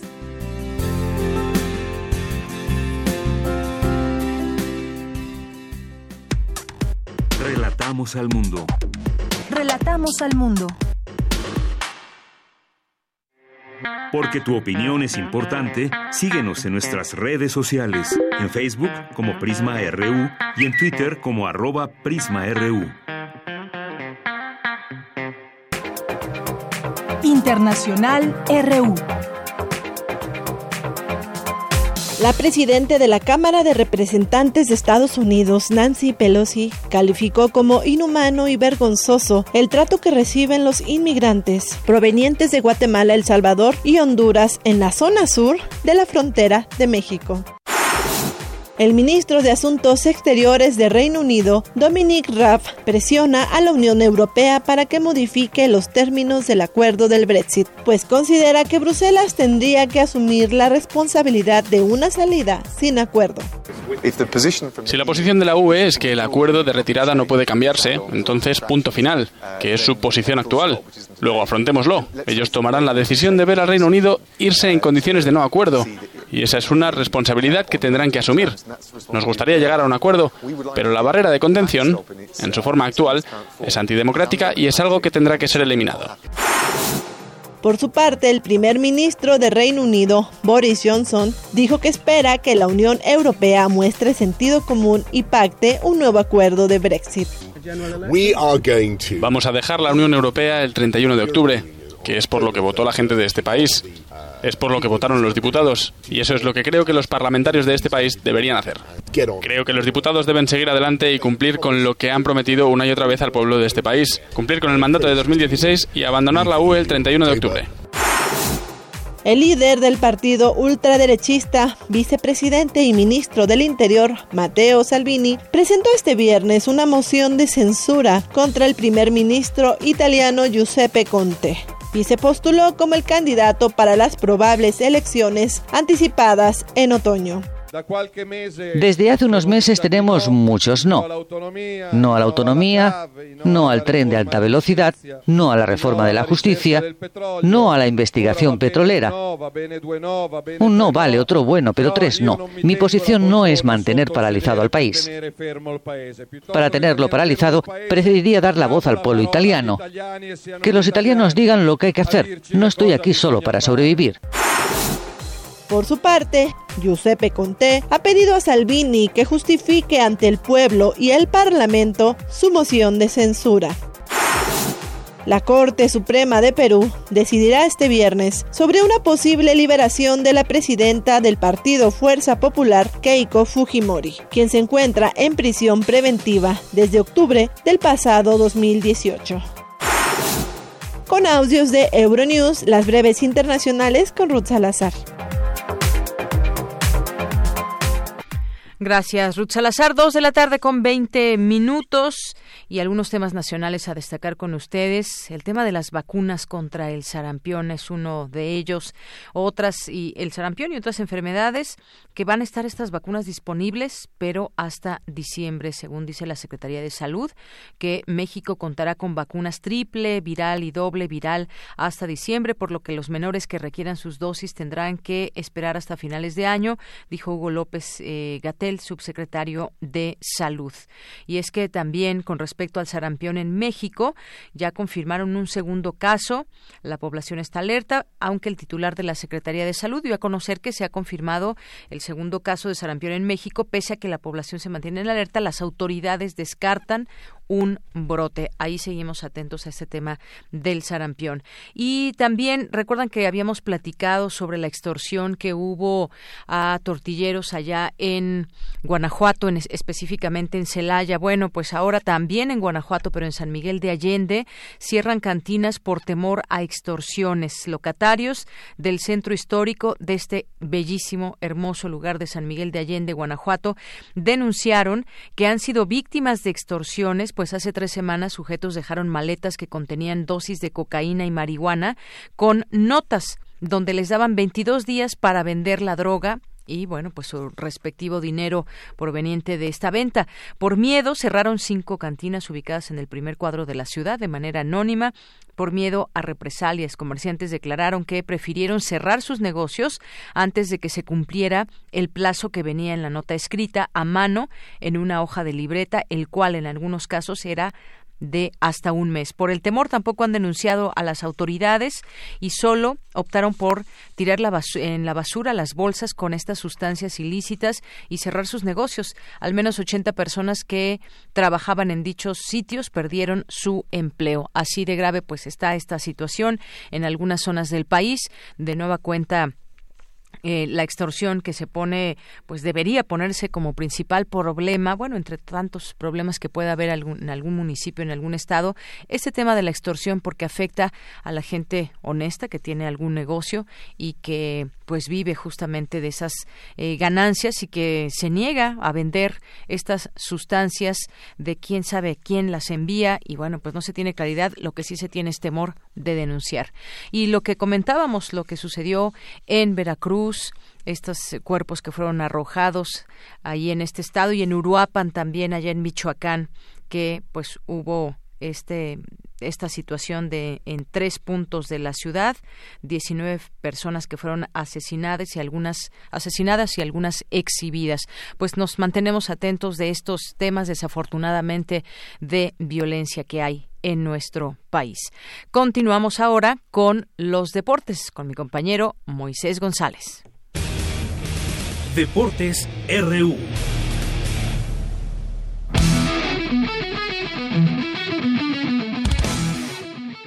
Matilde Estefanía Alcázar Figueroa, alumna de la UNAM, está lista para competir en los Parapanamericanos de Lima, Perú 2019. La nadadora Puma disputará en la categoría S11, ciegos y débiles visuales, las pruebas de 50, 100 y 400 metros de nado libre. En dorso y pecho recorrerá la piscina en los 100 metros.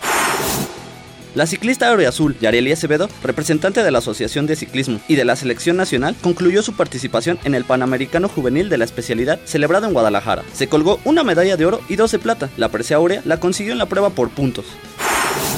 Con tan solo dos años de experiencia en la disciplina de escalada, Leonardo Vázquez Rodríguez representará a México en el Mundial Juvenil de Escalada que se celebrará en Italia. Competirá en la modalidad de velocidad y dificultad. Paola Longoria, la raquetbolista número uno del mundo, refrendó su hegemonía en los Juegos Panamericanos al ganar medalla de oro individual y dobles femenil. Con esto se convirtió en tricampeona panamericana. José Villarreal se adjudicó la medalla de oro en la prueba de 1500 metros planos. En un cerrado final, logró remontar en los últimos 150 metros a sus rivales. En la natación, el equipo mexicano de relevos masculino 4% logró medalla de bronce, un hecho histórico, ya que no se consiguió una presea en dicha prueba desde 1975. La delegación mexicana, contra todo pronóstico, ha roto el récord de medallas fuera del territorio mexicano. Al momento ya suma 27 oros, 24 platas y 46 bronces, con un total de 97, y se encuentra en el tercer lugar del medallero, solo por detrás de Brasil y Estados Unidos. En la jornada 4 de la Liga MX Torneo Apertura 2019, los Pumas se enfrentarán el día de hoy ante los Cholos de Tijuana en condición de visitante a las 9 horas y el próximo martes en el Estadio Olímpico Universitario recibirán a los Potros UAM en el marco de la jornada 3 de la Copa MX. Para Prisma RU, Moisés González.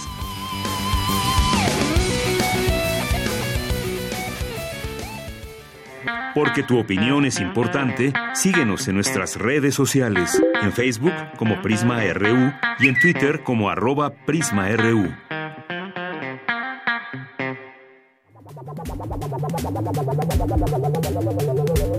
El refractario, RU.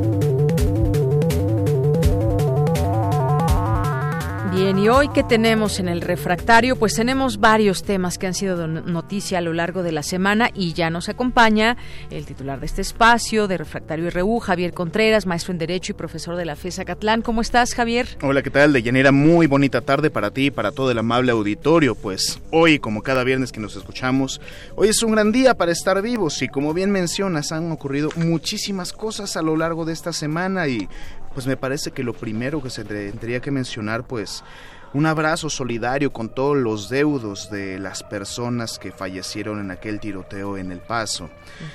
Es un tema que me parece que valdría la pena explorar cuando menos un poco, a pesar de que ya se ha dicho mucho, porque nos habla de una dinámica muy delicada entre las relaciones eh, internacionales entre México y Estados Unidos.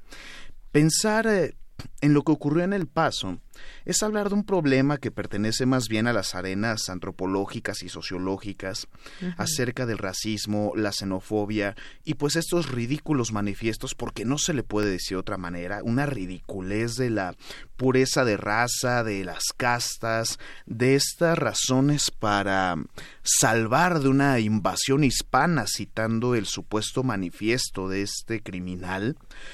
Eh, con lo que se justificó para atacar con, un rifle de asalto a familias que estaban haciendo compras de regreso a clases, pues en una cadena comercial, ¿no?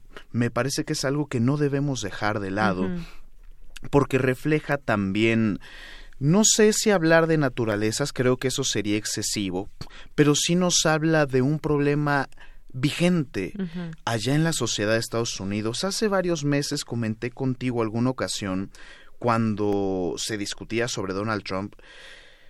Pues yo escribí por ahí un tuit que decía, es que a mí no me da miedo Donald Trump. Yo le temo a los millones de estadounidenses que votaron por él y que soportan las políticas que promueve este señor, así como el discurso de odio. Y no hay que confundirnos. Hay muchos oportunistas que están sacando raja política aquí en México diciendo que lo que ocurre con el presidente López Obrador sobre el trato pues tirante efectivamente que tiene con algunos medios de comunicación puede derivar en un discurso de odio. No hay que confundirnos. Una cosa es el debate y que en este país no estamos acostumbrados a debatir y que nos planten cara con evidencia o con buenos razonamientos argumentativos, y una muy distinta es alimentar el discurso de odio, auténtico odio xenófobo, que podría derivar en un crimen contra la humanidad, que, del cual fuimos testigos allá en Estados Unidos. Y recitando al canciller Marcelo Ebrard era una maldad sin límites. Así es. Y bueno, yo también me quedo con muchas preguntas porque este, sin duda, muy joven eh, asesino que hizo un viaje de Dallas, me parece, a El Paso, Texas, pues tenía muy claro el objetivo. Yo quisiera también eh, que se siga discutiendo, por ejemplo, la influencia que tienen este tipo de mentes, de este tipo de mentalidades, que si bien se conoce un poco que si manejaba armas, la mamá ya estaba preocupada, eh, es decir, tenía un trato ahí conflictivo en sus relaciones eh, sociales. Eh, justamente eso, mm, tratar de debatir aquí cuál es esa influencia que están teniendo eh, jóvenes, que porque la mayoría ha tenido ese perfil, ¿no? Que son jóvenes y bueno, seguramente muy influenciables con discursos de por aquí, de por allá, de odio, de, de racismo, pero habrá que seguir, por supuesto, en este tema. Se lanzaron por ahí algunas alertas de dos países para acudir a Estados Unidos y bueno, pues sin duda es un tema que nos, que nos pega y que nos duele muchísimo, sobre todo cuando conocimos estas historias de que, quiénes eran estos mexicanos que murieron y bueno, todas las personas, por supuesto, no, no, no escatimemos aquí ninguna nacionalidad. Bueno, y de ahí, eh, Javier, nos vamos a 10 eh, años de combate a la pobreza sin resultados. Fue el último reporte que dio a conocer Coneval. Eh, menos pobres de manera ínfima. ¿Qué estará pasando? La gran pregunta sería ahora, en los próximos años, si estos datos van a cambiar a favor. Efectivamente, hay que pensar en algo. Los datos eh, de Yanira son no maleables propiamente, el dato está ahí, lo que cambia es la interpretación.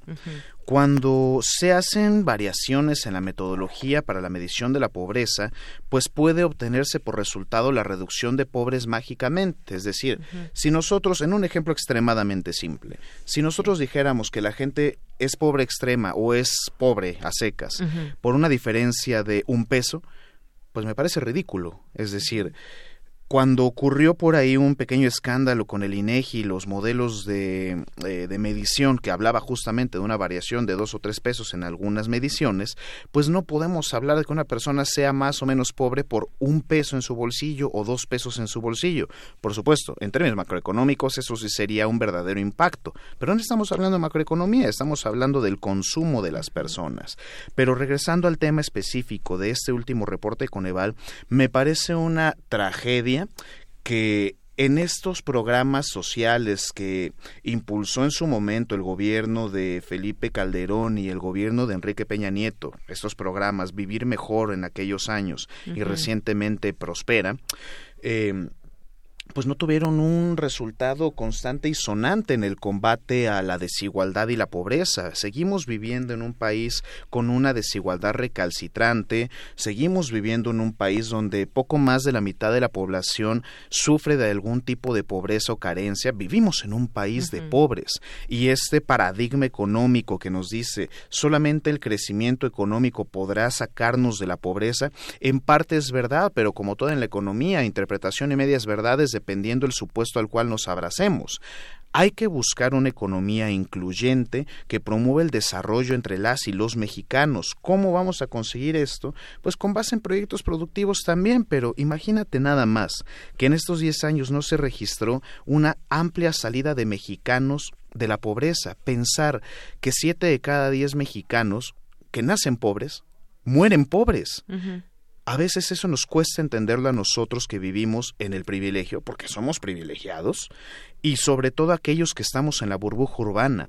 Esta mentalidad del echaleganismo, de si tú quieres puedes, si cambias tú cambia México. De que no lo logras porque no quieres. Exactamente, son patrañas. Y esto lo menciono frecuentemente con mis alumnos. Entiendo que también es una cuestión de aprovechar las oportunidades en la vida. ¿Cómo? O eres pobre porque quieres. Exactamente, pero ¿qué pasa cuando tú no dispones de las mismas oportunidades? No va a faltar por ahí el emprendedor de estas este, instituciones privadas que me diga, ay, es que tú puedes crear tus propias oportunidades. No, mano, escúchame detenidamente.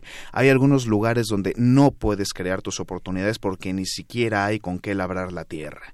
Entonces, pensar en las políticas que debe ejecutar el gobierno es hablar sí en un modelo que requiere cierta asistencia para las personas en pobreza, pero en todo caso ampliar el consumo de las personas que menos tienen, como aumentando el flujo económico que reciben en sus bolsillos.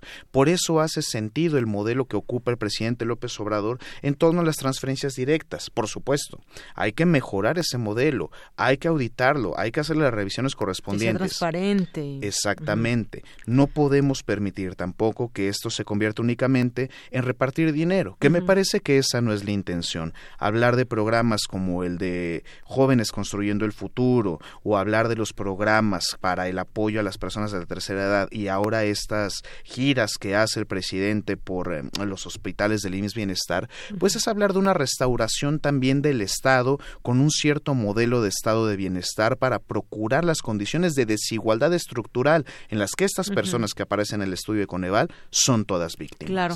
Hoy me dejaste pensando también en este tema. Por ahí en algún periódico, no me acuerdo en este momento en cuál, pero hacían eh, un poco la biografía de una señora, me parece, no recuerdo la edad, pero pasaba los 50 años, era cajera del Walmart, o es cajera de un Walmart, y gana cuatro mil pesos al mes. Esta transnacional, este Walmart que viene de Estados Unidos y demás, yo no sé cuánto gana una cajera, de esa misma edad en Estados Unidos. Pero ahí podemos notar la gran diferencia de lo que es vivir en un país pobre y en un país rico.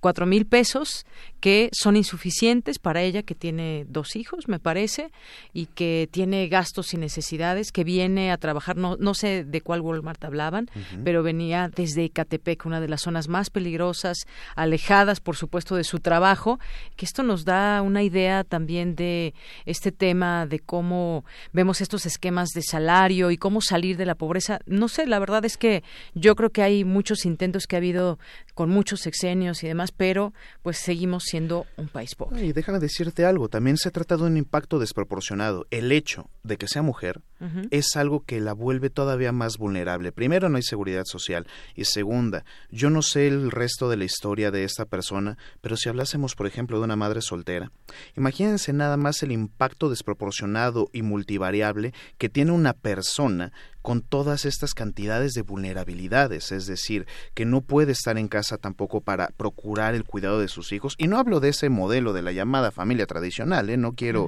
que nos vayamos a confundir, sino una persona que tiene que hacer dos jornadas de trabajo cuando menos, allá como cajera y aparte encargarse de alguna manera de la crianza de sus hijos. Ese fenómeno también se tiene que estudiar. Las personas más afectadas en la desigualdad son las mujeres y eso ya pensar en mujeres indígenas y compañía lo hace todavía más doloroso. Que me imagino que si están en edad de estudiar sus hijos pues podrán recibir este apoyo también de jóvenes construyendo el futuro y de ahí me ligo Javier a otro tema que tiene que ver también con de pronto quienes no tienen un seguro médico que son de escasos recursos y me refiero refiero al seguro popular. ¿Desaparece, no desaparece? ¿Qué consecuencias puede tener? Exactamente, Deyanira. Aquí hay que precisar algo. La seguridad social en este país está aparejada al trabajo. Si nosotros generalmente no estamos en un empleo formal, no tenemos derecho a IMSS no tenemos derecho a seguridad social. ¿Por qué? Pues porque así lo hacen en los esquemas de honorarios o de prestación de servicios profesionales y eso nos lleva a ciertos esquemas que nos convierten en pobres también. Hay que recordar esto que mencioné hace rato, la pobreza es multidimensional y nosotros podemos ser pobres en términos de seguridad social, no tener acceso a un seguro médico o en su caso tener que pagar un seguro médico privado, ¿no?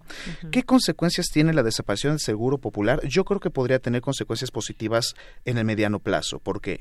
Primera porque se va a sustituir por ese Instituto de Salud para el Bienestar y no se trata de un cambio meramente estético. Recordemos exactamente, pero no es solamente un cambio estético o de nombre como en el caso de los programas de asistencia social.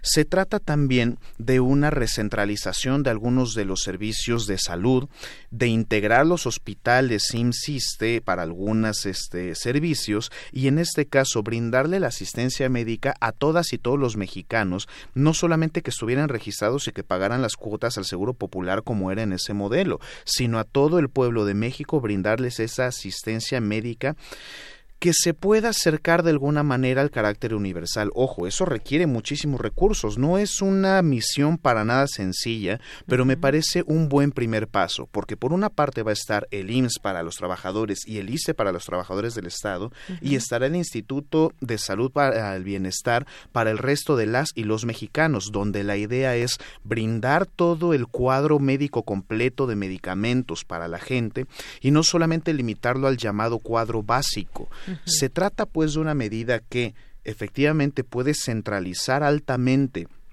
compras consolidadas, por ejemplo, pero que también nos va a permitir la certeza de que el dinero se gasta adecuadamente en los servicios de salud, porque las delegaciones del Seguro Popular, hay que recordar, también tenían cierta participación de los gobiernos de los estados, los cuales, cuando menos hasta hace unos pocos meses, pues no gozaban precisamente de buena fama en términos de transparencia. Conocemos de estos casos de desvíos de recursos también en materia de salud que pues nos llevaron no solamente al esquema de corrupción, sino a la miseria de pensar que daban medicamentos apócrifos a personas que realmente lo necesitaban. Así es. Bueno, pues ya seguiremos platicando la siguiente semana de otros temas y yo ligaría todo esto. ¿Cuánta necesidad hay entre la gente y tenemos encima la estafa maestra? Pero bueno, ya lo iremos comentando porque el lunes va a haber ahí información con respecto a Rosario Robles y pues bueno, nos tenemos que despedir, nada más mencionar que pues hoy es el Día Internacional de los Pueblos Indígenas, Javier. Por supuesto que sí, México es producto de la herencia pluricultural. Ojalá podamos proteger y podamos promover la cultura de la cual todas y todos provenimos. Así es. Javier Contreras, muchísimas gracias como siempre. Muchísimas gracias, Deyanira, y para todo el amable auditorio que tengan un excelente fin de semana. Nos escuchamos el siguiente viernes. Hasta luego. Porque tu opinión es importante, síguenos en nuestras redes sociales, en Facebook como Prisma RU y en Twitter como arroba PrismaRU. Queremos escuchar tu voz. Nuestro teléfono en cabina es 55 36 43 39. Melomanía RU.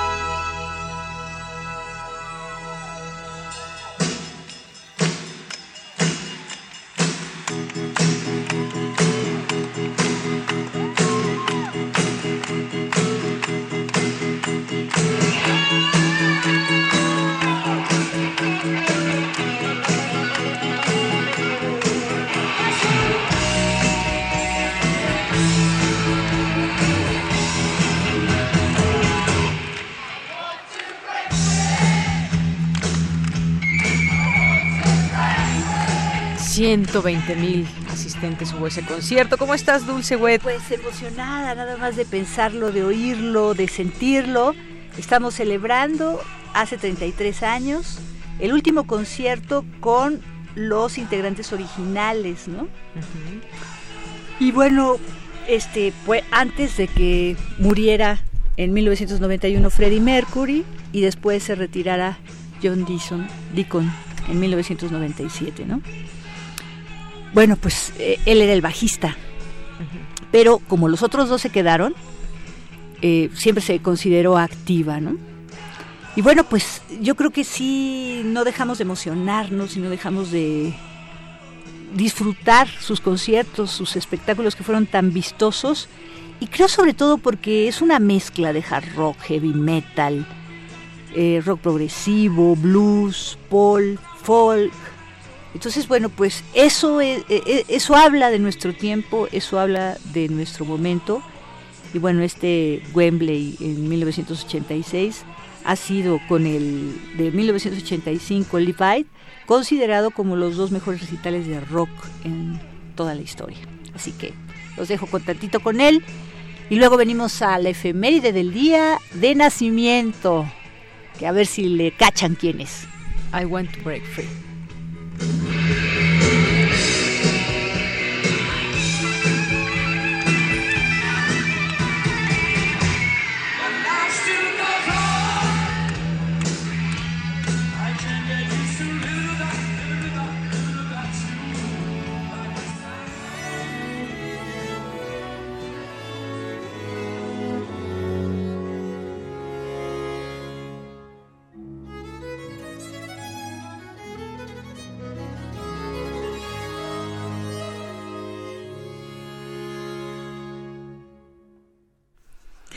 Pues esto que estamos escuchando, queridos amigos, es la música de Johann Michael Bach, nacido un día como hoy, 9 de agosto, pero de 1648, dos años antes que Johann Sebastian, y fallecido en 1694, organista también, compositor, segundo hijo de Heinrich Bach, nació en Arnstadt, en donde fue organista activo, hasta 1673, cuando se em, eh, reemplazó a Johann Eifer de Herner.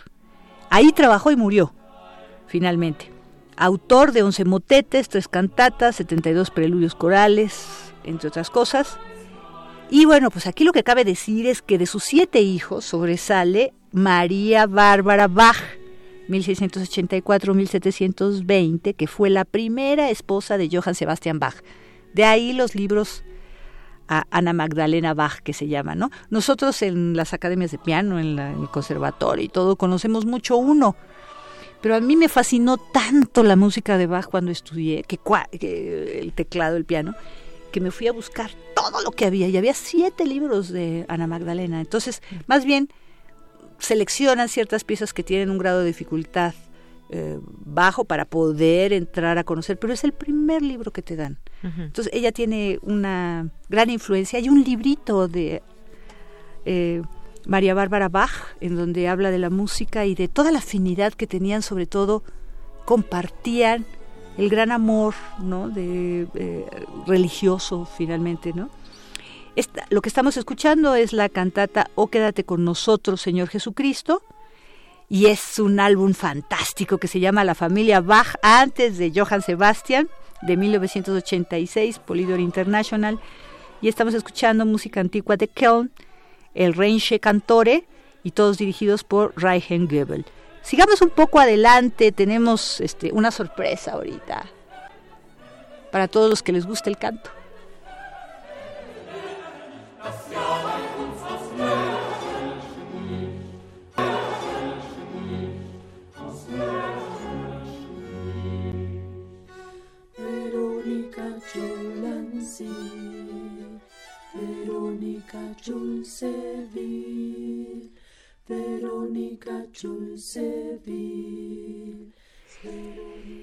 Bueno, pues estamos escuchando a Yolotli. Este es el coro femenino de lenguas indígenas, un disco que nos dejaron. La maestra que lo dirige, la doctora Leticia Armijo, tiene varios programas en testimonio de oídas. Métanse ahí al podcast 266 para que vean qué es el cancionero de Yolotli. Y entonces, bueno, han sacado varias producciones discográficas. Ellas están encargadas de reproducir las lenguas indígenas. Y miren nada más en qué buen día tenemos la oportunidad de entrevistar a su directora desde Querétaro. Ella es catedrática de la Universidad Autónoma de Querétaro, tiempo completo. Y desde allá Leti nos va a hacer una convocatoria porque Yolotli necesita mezzosopranos y contraltos. Entonces, este, pues, escuchemos a la maestra para que nos invite a audicionar todas aquellas que quieran participar y que tengan ese timbre de voz. Leti, muy buenas tardes. ¿Cómo estás desde allá? ¿Qué tal? Pues aquí muy contenta de escucharte. Eh, estoy muy agradecida de que sea Radio UNAM y especialmente tú, Dulce, que eres una artista en muchos aspectos del arte pues desde luego la música, eh, pero también las artes visuales, que nos has hecho también pues muchos dibujos que nosotras conservamos con mucho cariño de las veces que ha cantado el coro de mujeres de los pueblos indígenas de México, Yolotli. Y bueno, en esta ocasión eh, estamos invitando a todo el público de Radio Universidad a que participen aquellas mujeres que quieren cantar, que quieren formar parte del corazón guerrero de Yolotli para difundir las lenguas indígenas, que bueno, ya sabemos que en México tenemos 70 lenguas indígenas y de las cuales muchas ya están en vías de extinción. Entonces nuestra misión es rescatar estas canciones en lenguas originarias que encierran eh, los principios fundamentales de la música a través de los cuales eh, nuestro México eh, en lenguas indígenas muestra cómo incluso algunas técnicas que consideramos muy contemporáneas de la música nueva y estas nuevas, eh, todas estas nuevas eh, variantes de la música contemporánea ya habían sido abordadas pues de los pueblos originarios de muchas culturas, entre ellos el nuestro, como por ejemplo la utilización de glisandos, de trinos, etcétera. Entonces toda esta riqueza reflejada en la música y todo este ritual, pues nosotros lo hacemos sobre todo para conmover a la sociedad de que es importante que podamos convivir con la diferencia y además de también hacer una campaña para que los pueblos indígenas también eh, pues sean eh, objeto de justicia. Si tú te das cuenta realmente eh, en estas sociedades hemos dejado a, a, las culturas indígenas en la marginalidad y realmente viviendo de la mendicidad. Entonces esto no es una cosa justa para nosotras. Entonces a todas aquellas que quieran formar parte de este proyecto, que es una misión titánica, las invito a que visiten desde luego la página de Yolotli, www.yolotli.org y que nos envíen un correo electrónico info arroba c o m t como arte punto org. También nos pueden llamar por teléfono al 55 27 97 9728. Las canciones en lenguas indígenas merecen ser cantadas y el canto es una forma de revitalizar estas lenguas. Las lenguas para que no mueran necesitan ser cantadas y esperamos que esto pueda ser una oportunidad para que se integren a este coro maravilloso. Este, a mí, bueno, pues la voz me parece el instrumento maravilloso, no sé, es extraordinario verdaderamente por su poder expresivo y la maravilla de cosas que se pueden hacer con la voz. Pero bueno, cualquiera que, que escuche esta invitación va a decir, bueno, y si yo quiero, pero no sé mucho, si sé un poco, ¿Cómo, ¿Cómo es este la exigencia finalmente para las audiciones? Eh, me imagino que tienen que leer notas o cómo, qué, qué, qué necesitan para, no nada más el timbre, el ánimo, ¿qué otro requisito? Bueno, mira, el, repertorio de Yolotli no nada más abarca canciones en lenguas indígenas en vías de extinción eh, actuales o que hemos rescatado de grabaciones, sino que también hemos abordado eh, canciones eh, escritas por los indígenas del siglo XVI, un repertorio del siglo XVI al XVIII, y también hemos hecho música contemporánea en lenguas indígenas o en lenguas actuales escrita por indígenas o escrita también este por algunos compositores como la maestra María Luisa Solórzano que nos ha escrito obras específicamente para el coro, algunos compositores españoles como el maestro Buenagú, este por cierto que que ha participado también Dulce como recitadora de estas obras. Y lo que necesitamos desde luego es es eh, pues tener un un conocimiento de, de lo que es eh, la lectura musical, pero eh, sobre todo, en especial, porque si tiene uno buen oído y una práctica coral, eh, podrían eh, participar en el coro, pero lo que sobre todo necesitamos en nuestro coro, que pues es una filosofía que tenemos, es aquella filosofía de que estamos haciendo un trabajo que va más allá de la música, porque lo que buscamos a través de la música pues son objetivos más enaltecer a estas personas, enaltecernos, cambiar nuestras relaciones de poder. Tú te fijas que en muchos grupos artísticos hay relaciones de poder, hay competencias y finalmente esto, termina mermando sobre todo a los coros porque muchas veces las gentes que participan en el coro participan por amor, porque pues eh, económicamente realmente eh, este hay pocos recursos yo de verdad sí hago un llamado muy serio al gobierno actual de que realmente se tiene que invertir en la cultura porque la cultura es una forma de transformar a nuestra sociedad y los artistas pues también tenemos que comer de algo, ¿verdad? Entonces eso es importante, pero sobre todo eh, en, lo que buscamos también es transformar nuestras relaciones y, presentar una nueva forma de relacionarnos desde el respeto, desde el compartir, desde el, el, no competir y desde el tratarnos de conectar en una energía muy distinta a la energía eh, de, de, la competencia que nos ha enseñado el mundo occidental. Tú te puedes ver estos ejemplos de los niños en, en Japón o en Hungría que los encontraban ahorcados porque no, no habían este, ganado el concurso entonces buscamos otra cosa distinta y también utilizamos técnicas en donde no nada más cantamos con la garganta, sino involucramos todo el cuerpo a través de técnicas de Roihar y de otras técnicas de yoga y de disciplinas orientales y desde luego de la magia, de la magia de los pueblos indígenas. Leti, pues muchísimas gracias por esta invitación.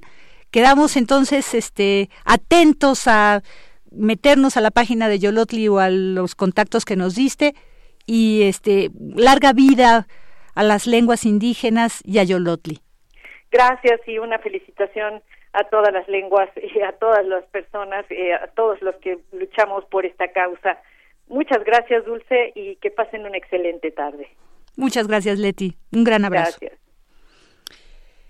Y bueno, pues nos vamos con la invitación. Tuvimos a Ana María López Díaz la, la vez pasada, la directora de Doremi. Bueno, en esta ocasión la grabé. ¿Para qué? Para que nos hable con más especificidad de quién fue Erika Kubachek. ¿Quién fue con el gran tenor que toca este domingo 26, Francisco Araiza, y escuchemos un poco lo que nos eh, invita en esta segunda parte Ana María López Díaz, directora de Dorremí, ellos cumpliendo 50 años de la Academia Dorremí.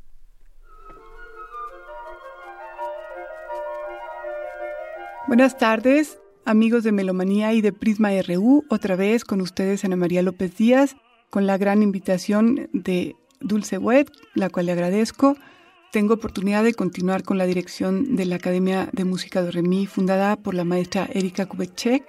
Estamos celebrando nuestros 50 años de que la maestra fundara la escuela.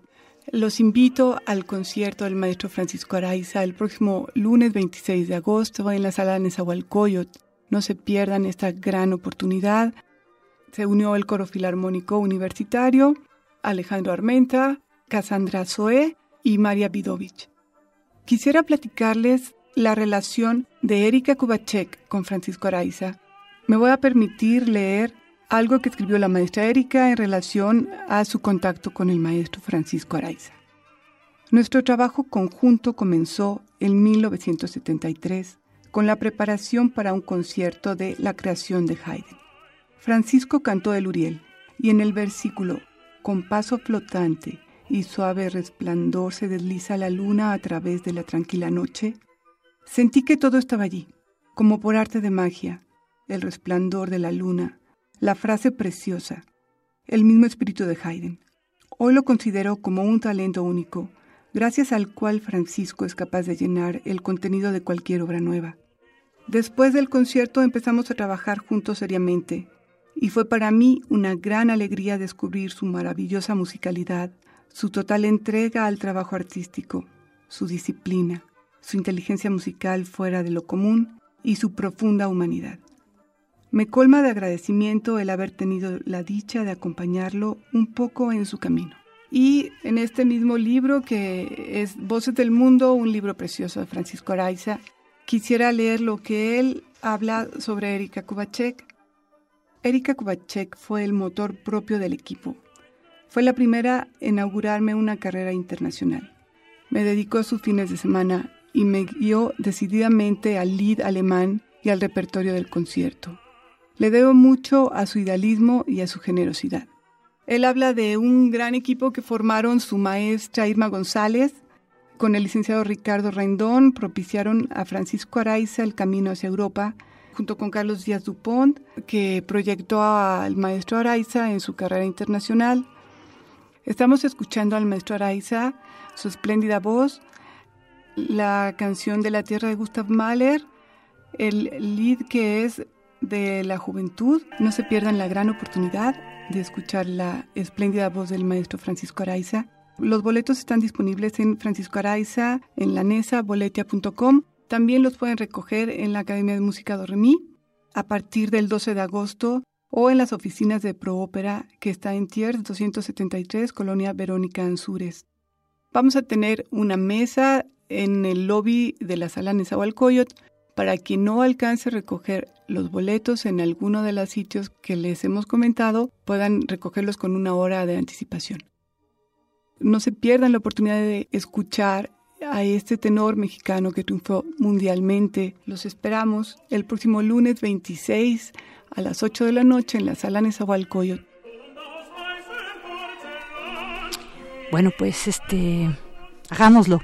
Y recordemos también, un día como hoy es importante, está, eh, son 100 años, el centenario de fallecimiento de Ruggero Leoncavallo, compositor italiano. Él falleció un día como hoy, 9 de agosto de 1919, en Montecatini, Italia. Se le conoce sobre todo por ser el gran representante, junto con Mascagni, de el verismo, y una de sus obras más importantes es Pagliacci el drama en dos actos con un prólogo de un este de un celoso marido. Se dedican al teatro y todo y se encela con otro. Un poco Otelo pero de otra forma. Bueno estamos escuchando el intermezzo de esa obra compuesta en 1891 y que tan famoso lo hizo. Muy bien, pues con eso nos vamos a despedir. Yo nada más le quiero decir quiénes ganaron los boletos rápidamente para irse a ver a los Pumas el martes.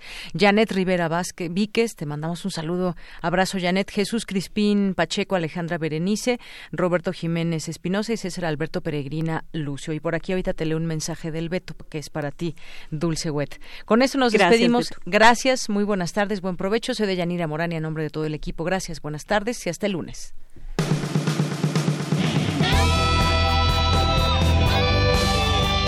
Prisma RU. Relatamos al mundo.